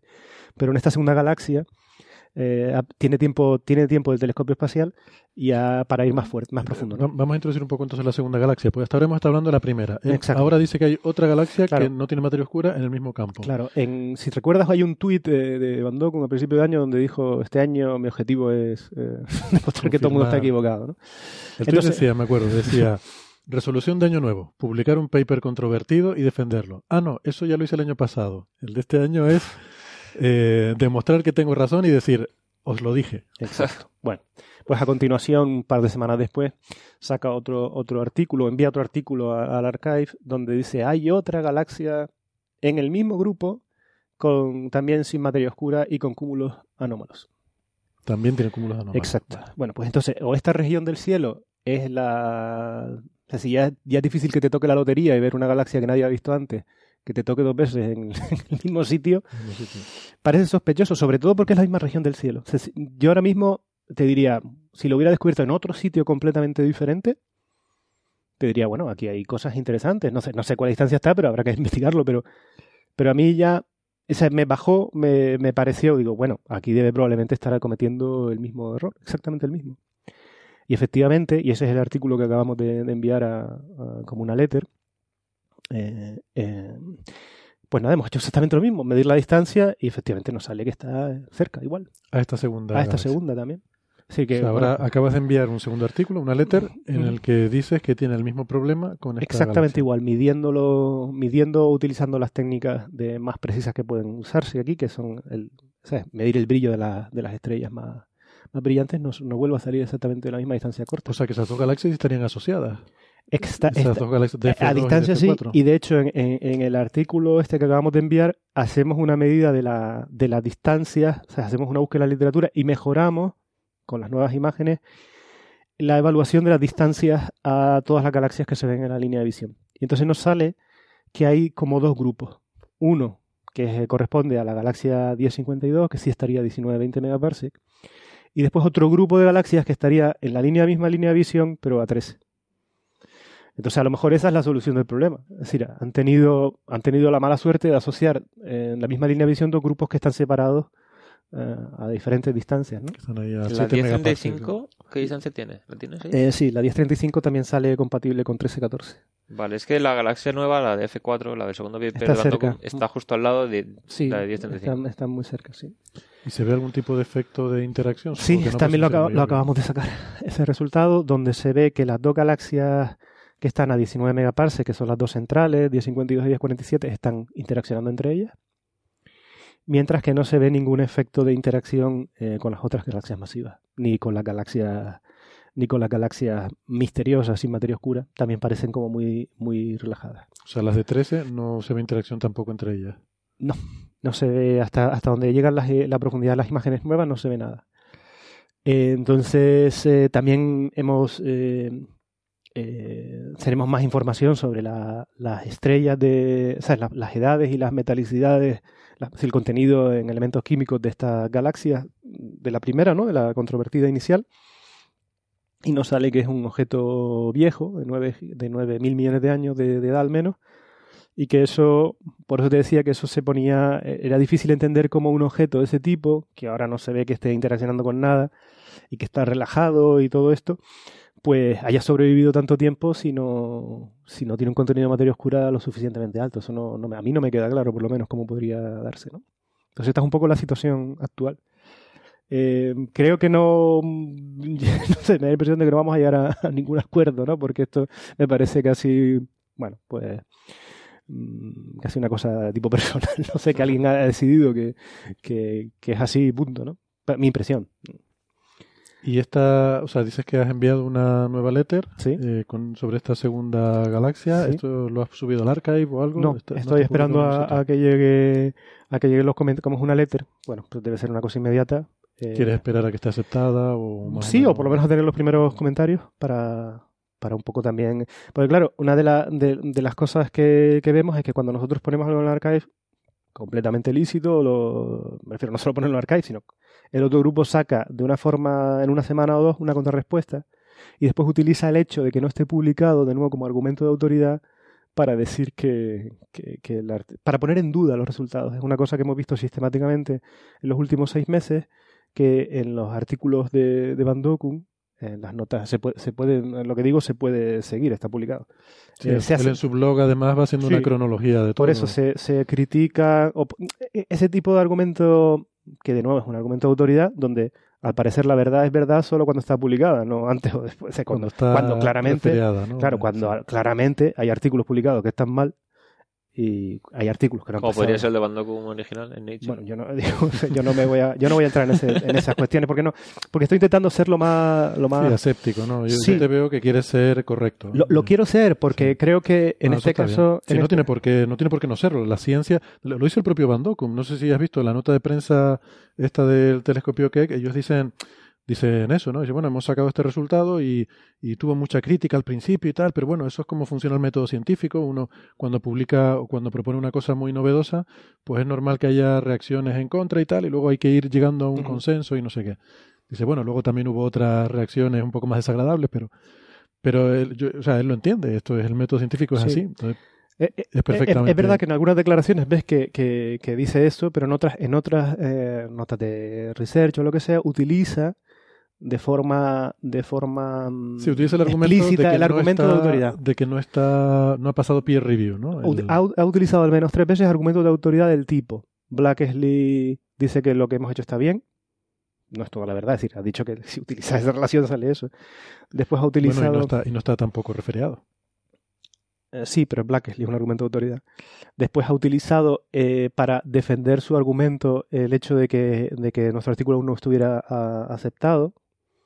Como, claro, eh, si yo te digo, eh, pero ese artículo aún no está aceptado, claro, genera la duda de que pueda estar mal por alguna razón y por eso no está aceptado. Más que simplemente porque el proceso de arbitraje y más en un claro. artículo complejo como este, donde hemos querido hacerlo de la forma mejor que, se nos, que, que podíamos hacer, pues lleva su tiempo, ¿no? Te voy a decir una cosa, a mí, a mí me pasó eso también con Farns, con esto de la cosmología de masas negativas, ¿no? Que también cuando yo subí mi preprint y hablé con él y tal, enseguida empezó a hacer respuestas en Twitter y en blogs y tal, diciendo que bueno, que mi paper no estaba, no había pasado el referí. Y es verdad, y es verdad, pero bueno, ya lo pasará. Sí, pero que el, el, el referí no deja de ser un otro colega Sí. tuyo que lo lee y puede o no captar un, un, un fallo. Podría darse. Sí. Pero no hay garantía de que el proceso de arbitraje eh, sea No, pero a ver, yo, infalible. yo entiendo que, a ver, la, la crítica eh, o, la- o el, el argumento es legítimo, es decir, oiga, mi paper ya ha pasado este filtro, el otro paper todavía no lo ha pasado, no está al mismo nivel. Yo eso lo entiendo y lo respeto y digo, vale, vale, espérate, espérate y ya lo estará. Que en este caso, claro, lo que dices tú es que es un poco frustrante que cuando tú subes tu respuesta, ya ellos inmediatamente sacan su propia respuesta eh, sin dar tiempo a que pase el proceso de aprobación tu artículo, criticando que no esté aprobado, que no, esté a aceptado. a mí eso casi me, me da absolutamente igual. Me parece lícito que ellos eh, contra, contraargumenten eh, como puedan. Lo que me No, parece pero frustrante, ¿no? Es lo que te refieres. No, lo que me parece, lo que me parece inadecuado es que se utilice el argumento de que aún no está aceptado como argumento para eh, generar dudas en el lector sobre la veracidad o no del, del- del contenido. Eh, ten en cuenta que nuestro artículo, o sea, mientras que el artículo de él tenía cinco páginas, nuestro artículo, o sea, y ahora estoy haciendo yo, o sea, si a hacer falacia, yo hago también una. nuestro artículo tenía eh, 30 páginas, todo detallado y absolutamente reproducible. Esa es la Eh, falacia ad magnum o La- algo la así. ¿no? falacia De. Como es grande, No, pero lo que te, sí, pero lo que quiero como decir son más páginas, es más... Vale, pero lo que te quiero decir es que todos podemos jugar a ese juego. El objetivo, el objetivo, o sea, a mí me interesa, o sea, si tú me preguntas a mí a día de hoy, eh, eh, ¿dónde pondrías dinero? Bueno, pues yo te diría, yo pondría dinero en que está cerca. Pero si, bueno, sin mejores datos, al final resulta que se nos está escapando algo porque nadie es infalible. Resulta que está lejos, pues nada, enhorabuena a los premiados y estudiaremos con más detalle esa galaxia si cabe, ¿no? Pero yo digo que a día de hoy, con los datos que hay hoy, eh, yo creo que intentando ser lo más, lo más objetivo posible, todo apunta a que están las dos galaxias más cerca de lo que, de lo que se supone que están. Porque yo, vuelvo a insistir, no he encontrado ningún argumento sólido para pensar que están eh, lejos. Porque o sea, si estuvieran usando una calibración que se supiera que funciona bien para ese tipo de objetos, te diría, ostras, pues aquí hay métodos que están bien calibrados, que están dando distancias diferentes. Habrá que investigar si hay un problema en la metodología. Y aún así, habría que poner en la balanza el decir, bueno, es que hay muchas anomalías que se resolverían si el método, o sea...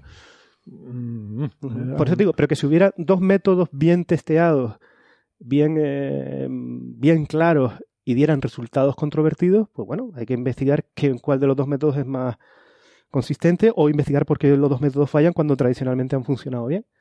Pero es que ese no es el caso. El caso es que los métodos eh, donde, donde más confiables no dan una distancia cercana y otro que no se puede o que no es obvio que se pueda utilizar para ese tipo de galaxias pues de una distancia lejana. Ese, ese es el debate a día de hoy.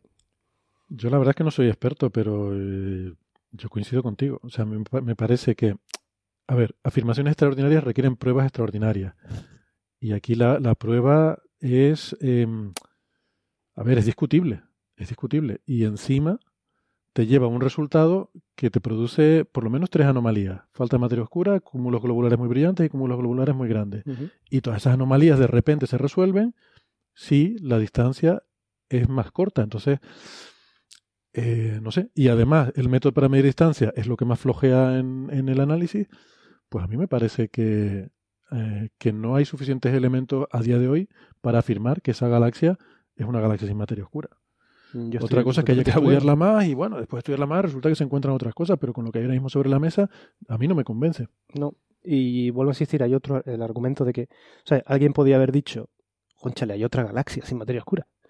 Eh, jolín, como, de hecho es una de las cosas que él dice en su artículo, ¿no? Dice, una es una anécdota, dos es, un, es una clase de objetos, ¿no?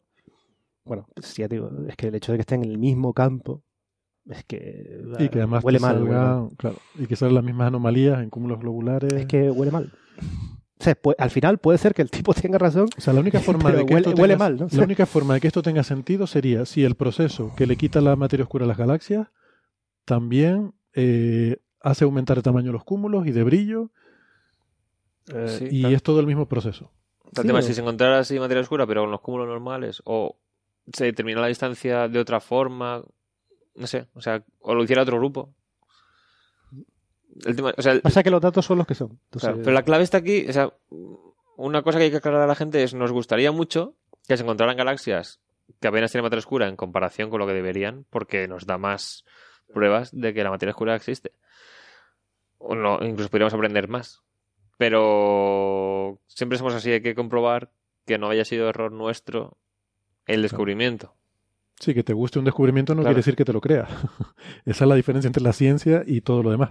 Hombre, Hay mucha gente que que dice "Es que los científicos ahí, si les dicen cosas que no es lo que ellos pensaban de antes, lo rechazan de plano. Y Es al contrario. claro, claro. Sí, yo creo que, que en eso hay una visión muy equivocada. La gente está desesperada por encontrar las anomalías, Sí, sí. porque es lo que realmente te iba a dar el prestigio y la visibilidad. O sea, es trabajar en lo mismo siempre, bueno, puede ser que le divierta a, gente, a alguna gente, pero yo creo que por eso mm, a mí muchas veces en los programas de misterio que se critica eh, se critica mucho el, el establishment de, de los científicos y que no quieren y que no quieren estudiar las anomalías o que las ocultan y tal. Eso es un desconocimiento absoluto de lo que realmente hacen los científicos, donde yo creo que eh, si hay algo es justo lo contrario, ¿no? Claro, pero fíjate que esa es justo la diferencia, por eso decía, no esa es la diferencia entre la ciencia y otras cosas. O sea, expediente X, que yo no lo veía, pero entiendo que es un poco la referencia en cuanto a simbología estética y todas estas cosas, el lema es un poco quiero creer. ¿no? Claro. El de la ciencia eh, es, es justo todo lo contrario. Es decir, me encantaría que esto fuera así, pero voy a ver cuáles son los fallos que tiene esta hipótesis. Voy a intentar derribar esta. O sería simplemente añadir, quiero creer, pero como ya tantas veces me ha pasado que estaba equivocado yo, tengo que comprobarlo. Sí. O sea, Bueno, mucho yo, menos. yo diría, a lo mejor en la ciencia, como somos humanos también, la cuestión es que a lo mejor el que hace el descubrimiento quiere creer, pero luego hay un montón de gente que se lo Claro, quiere echar abajo. claro. ¿no? Seguramente Van Dokum quiere creer, pero para eso. O sea, esto lo que demuestra para mí es el funcionamiento del sistema. Sea, el, funcionamiento, el sistema funciona no porque los científicos sean todos ellos gente súper íntegra y súper honesta que van en búsqueda de la verdad absoluta y tal. Pues a lo mejor no. Pero el sistema tiene sus mecanismos para hacer que, o sea, si algo no es reproducible por otros grupos, no existe. O sea, Sí, que- de hecho, de claro. hecho, al final la verdad científica, nos guste o no, es una cuestión de consenso, ¿no? De alguna forma. tiene que ser una cuestión de consenso, pues no basta con que alguien diga algo, ¿no? Por mucha autoridad que tenga, porque sea el profesor de astronomía de Yale más prestigioso. Aunque, aunque es verdad que ese prestigio, le eso sí es cierto, esto es sociología de la ciencia si quiere, ese prestigio le permite publicar cosas que a otros sin ese prestigio no probablemente hubieran sido los árbitros de este artículo más duros. Y eso yo creo que también es verdad.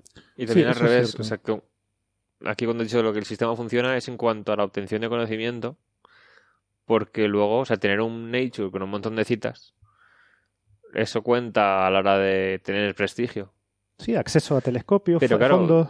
A ver, o sea, yo no sé ya cuánta proporción de la- del factor de impacto de Nature y Science se debe a haber publicado algo dándole mucho bombo que resulta que es erróneo y hay un montón de citas refutándolo. No, la- probablemente la mayoría, porque hasta Claro. hace no muchos años es una cosa que hablo de memoria y no puedo citar la referencia y me molesta pero no poder citarla, pero creo que hasta el 80% de los artículos que se publicaban en Nature en astronomía, el 80% estaban mal. Estaban mal.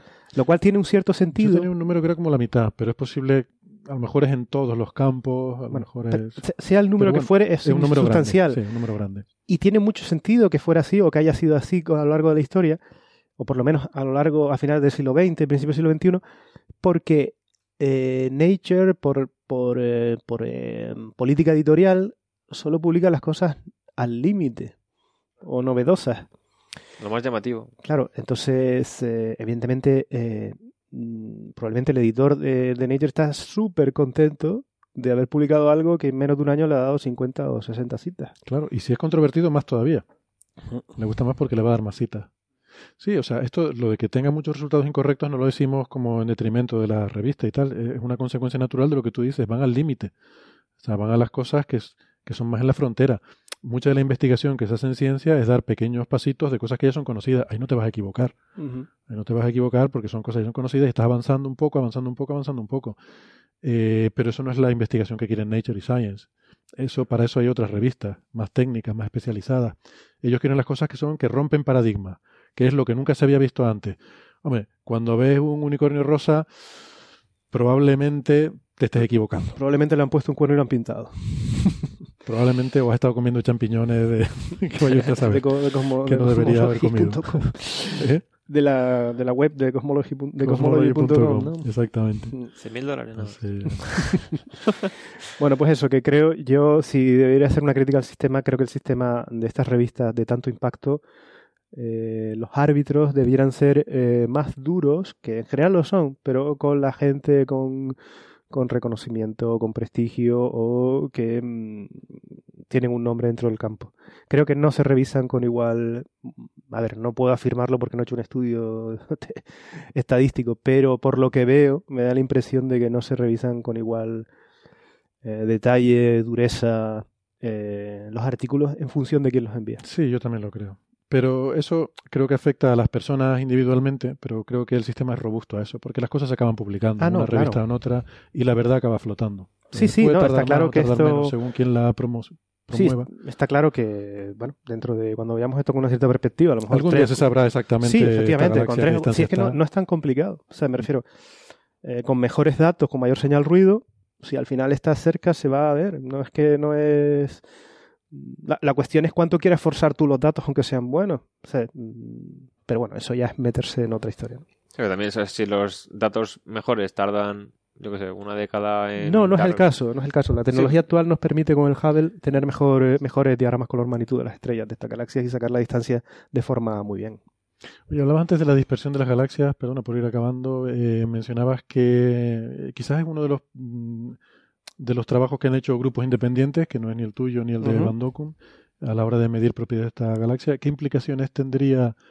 eh, o sea, esto nos dice algo, la dispersión de estrellas nos dice algo sobre, sobre la distancia de la galaxia, sobre si tiene materia oscura o no tiene. No, mucho. porque, eh, porque vol- es decir, lo- lo- los cúmulos globulares ya nos estaban dando una, una dispersión de velocidad y la medición de la dispersión de velocidades de las estrellas de la propia galaxia ha salido compatible con eso. Es Es compatible. decir, que parece que. Pero claro, eso es una medida. O sea, la inferen- las velocidades no, pero la inferencia de cuánta masa hay depende eh, claramente de, de la distancia a la que esté.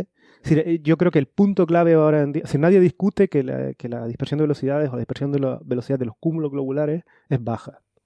Eso no. no- Sí, o sea, esto nos da la masa total, la masa dinámica de la galaxia, y eso no está, no está cuestionado. o sea, la masa es la, que es. masa depende de la velocidad y la distancia. Claro. La cuestión es la masa en estrella, es la Claro. que se está discutiendo y eso depende de qué distancia esté, claro.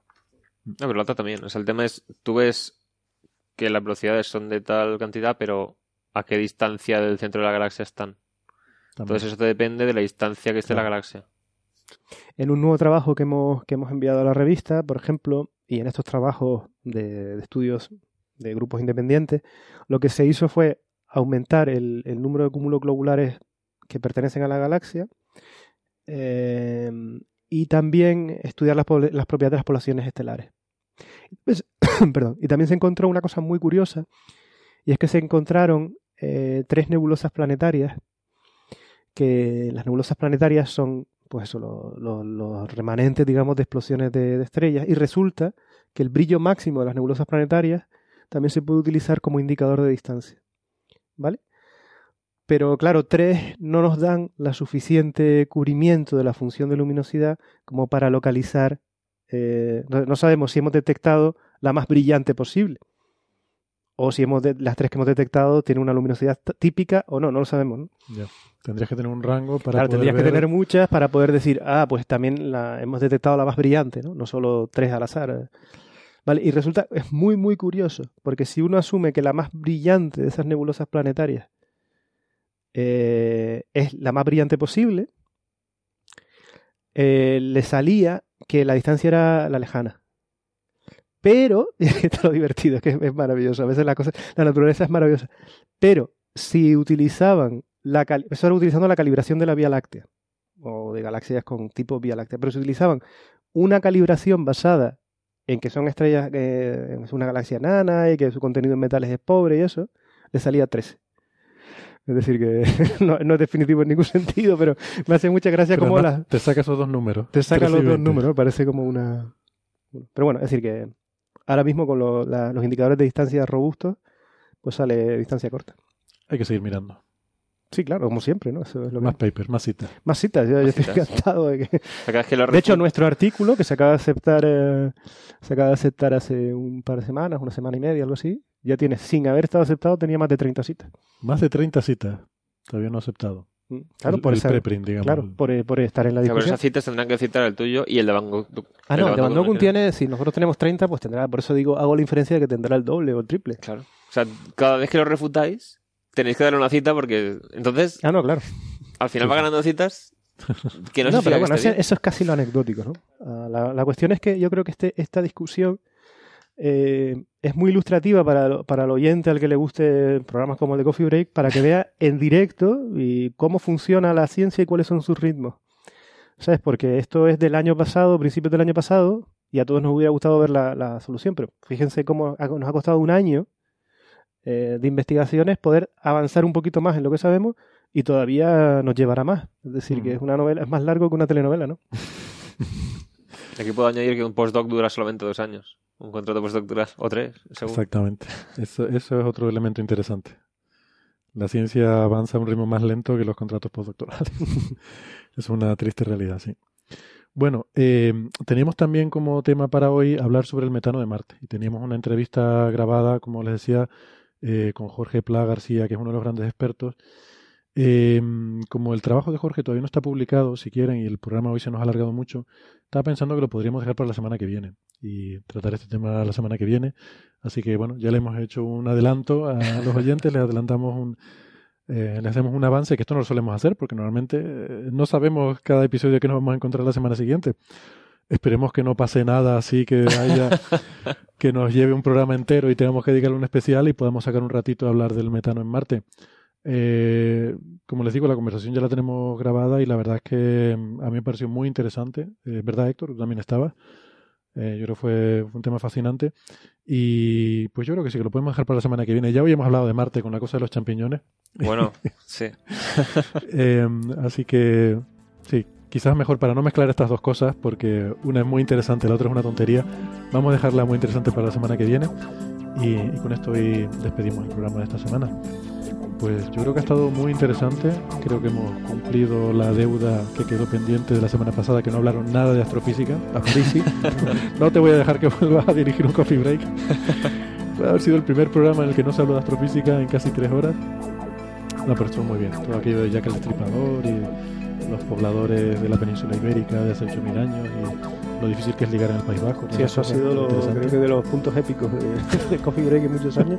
Yo creo que ha sido de los, de los mejores puntazos y eh, pues estará para los highlights del 2019. Yo me reí un montón de esa parte final del programa. En fin, Nacho, Héctor, muchas gracias. Gracias a ti. Un placer. Y eso, que nos escuchamos la semana que viene. Venga, adiós. Hasta luego.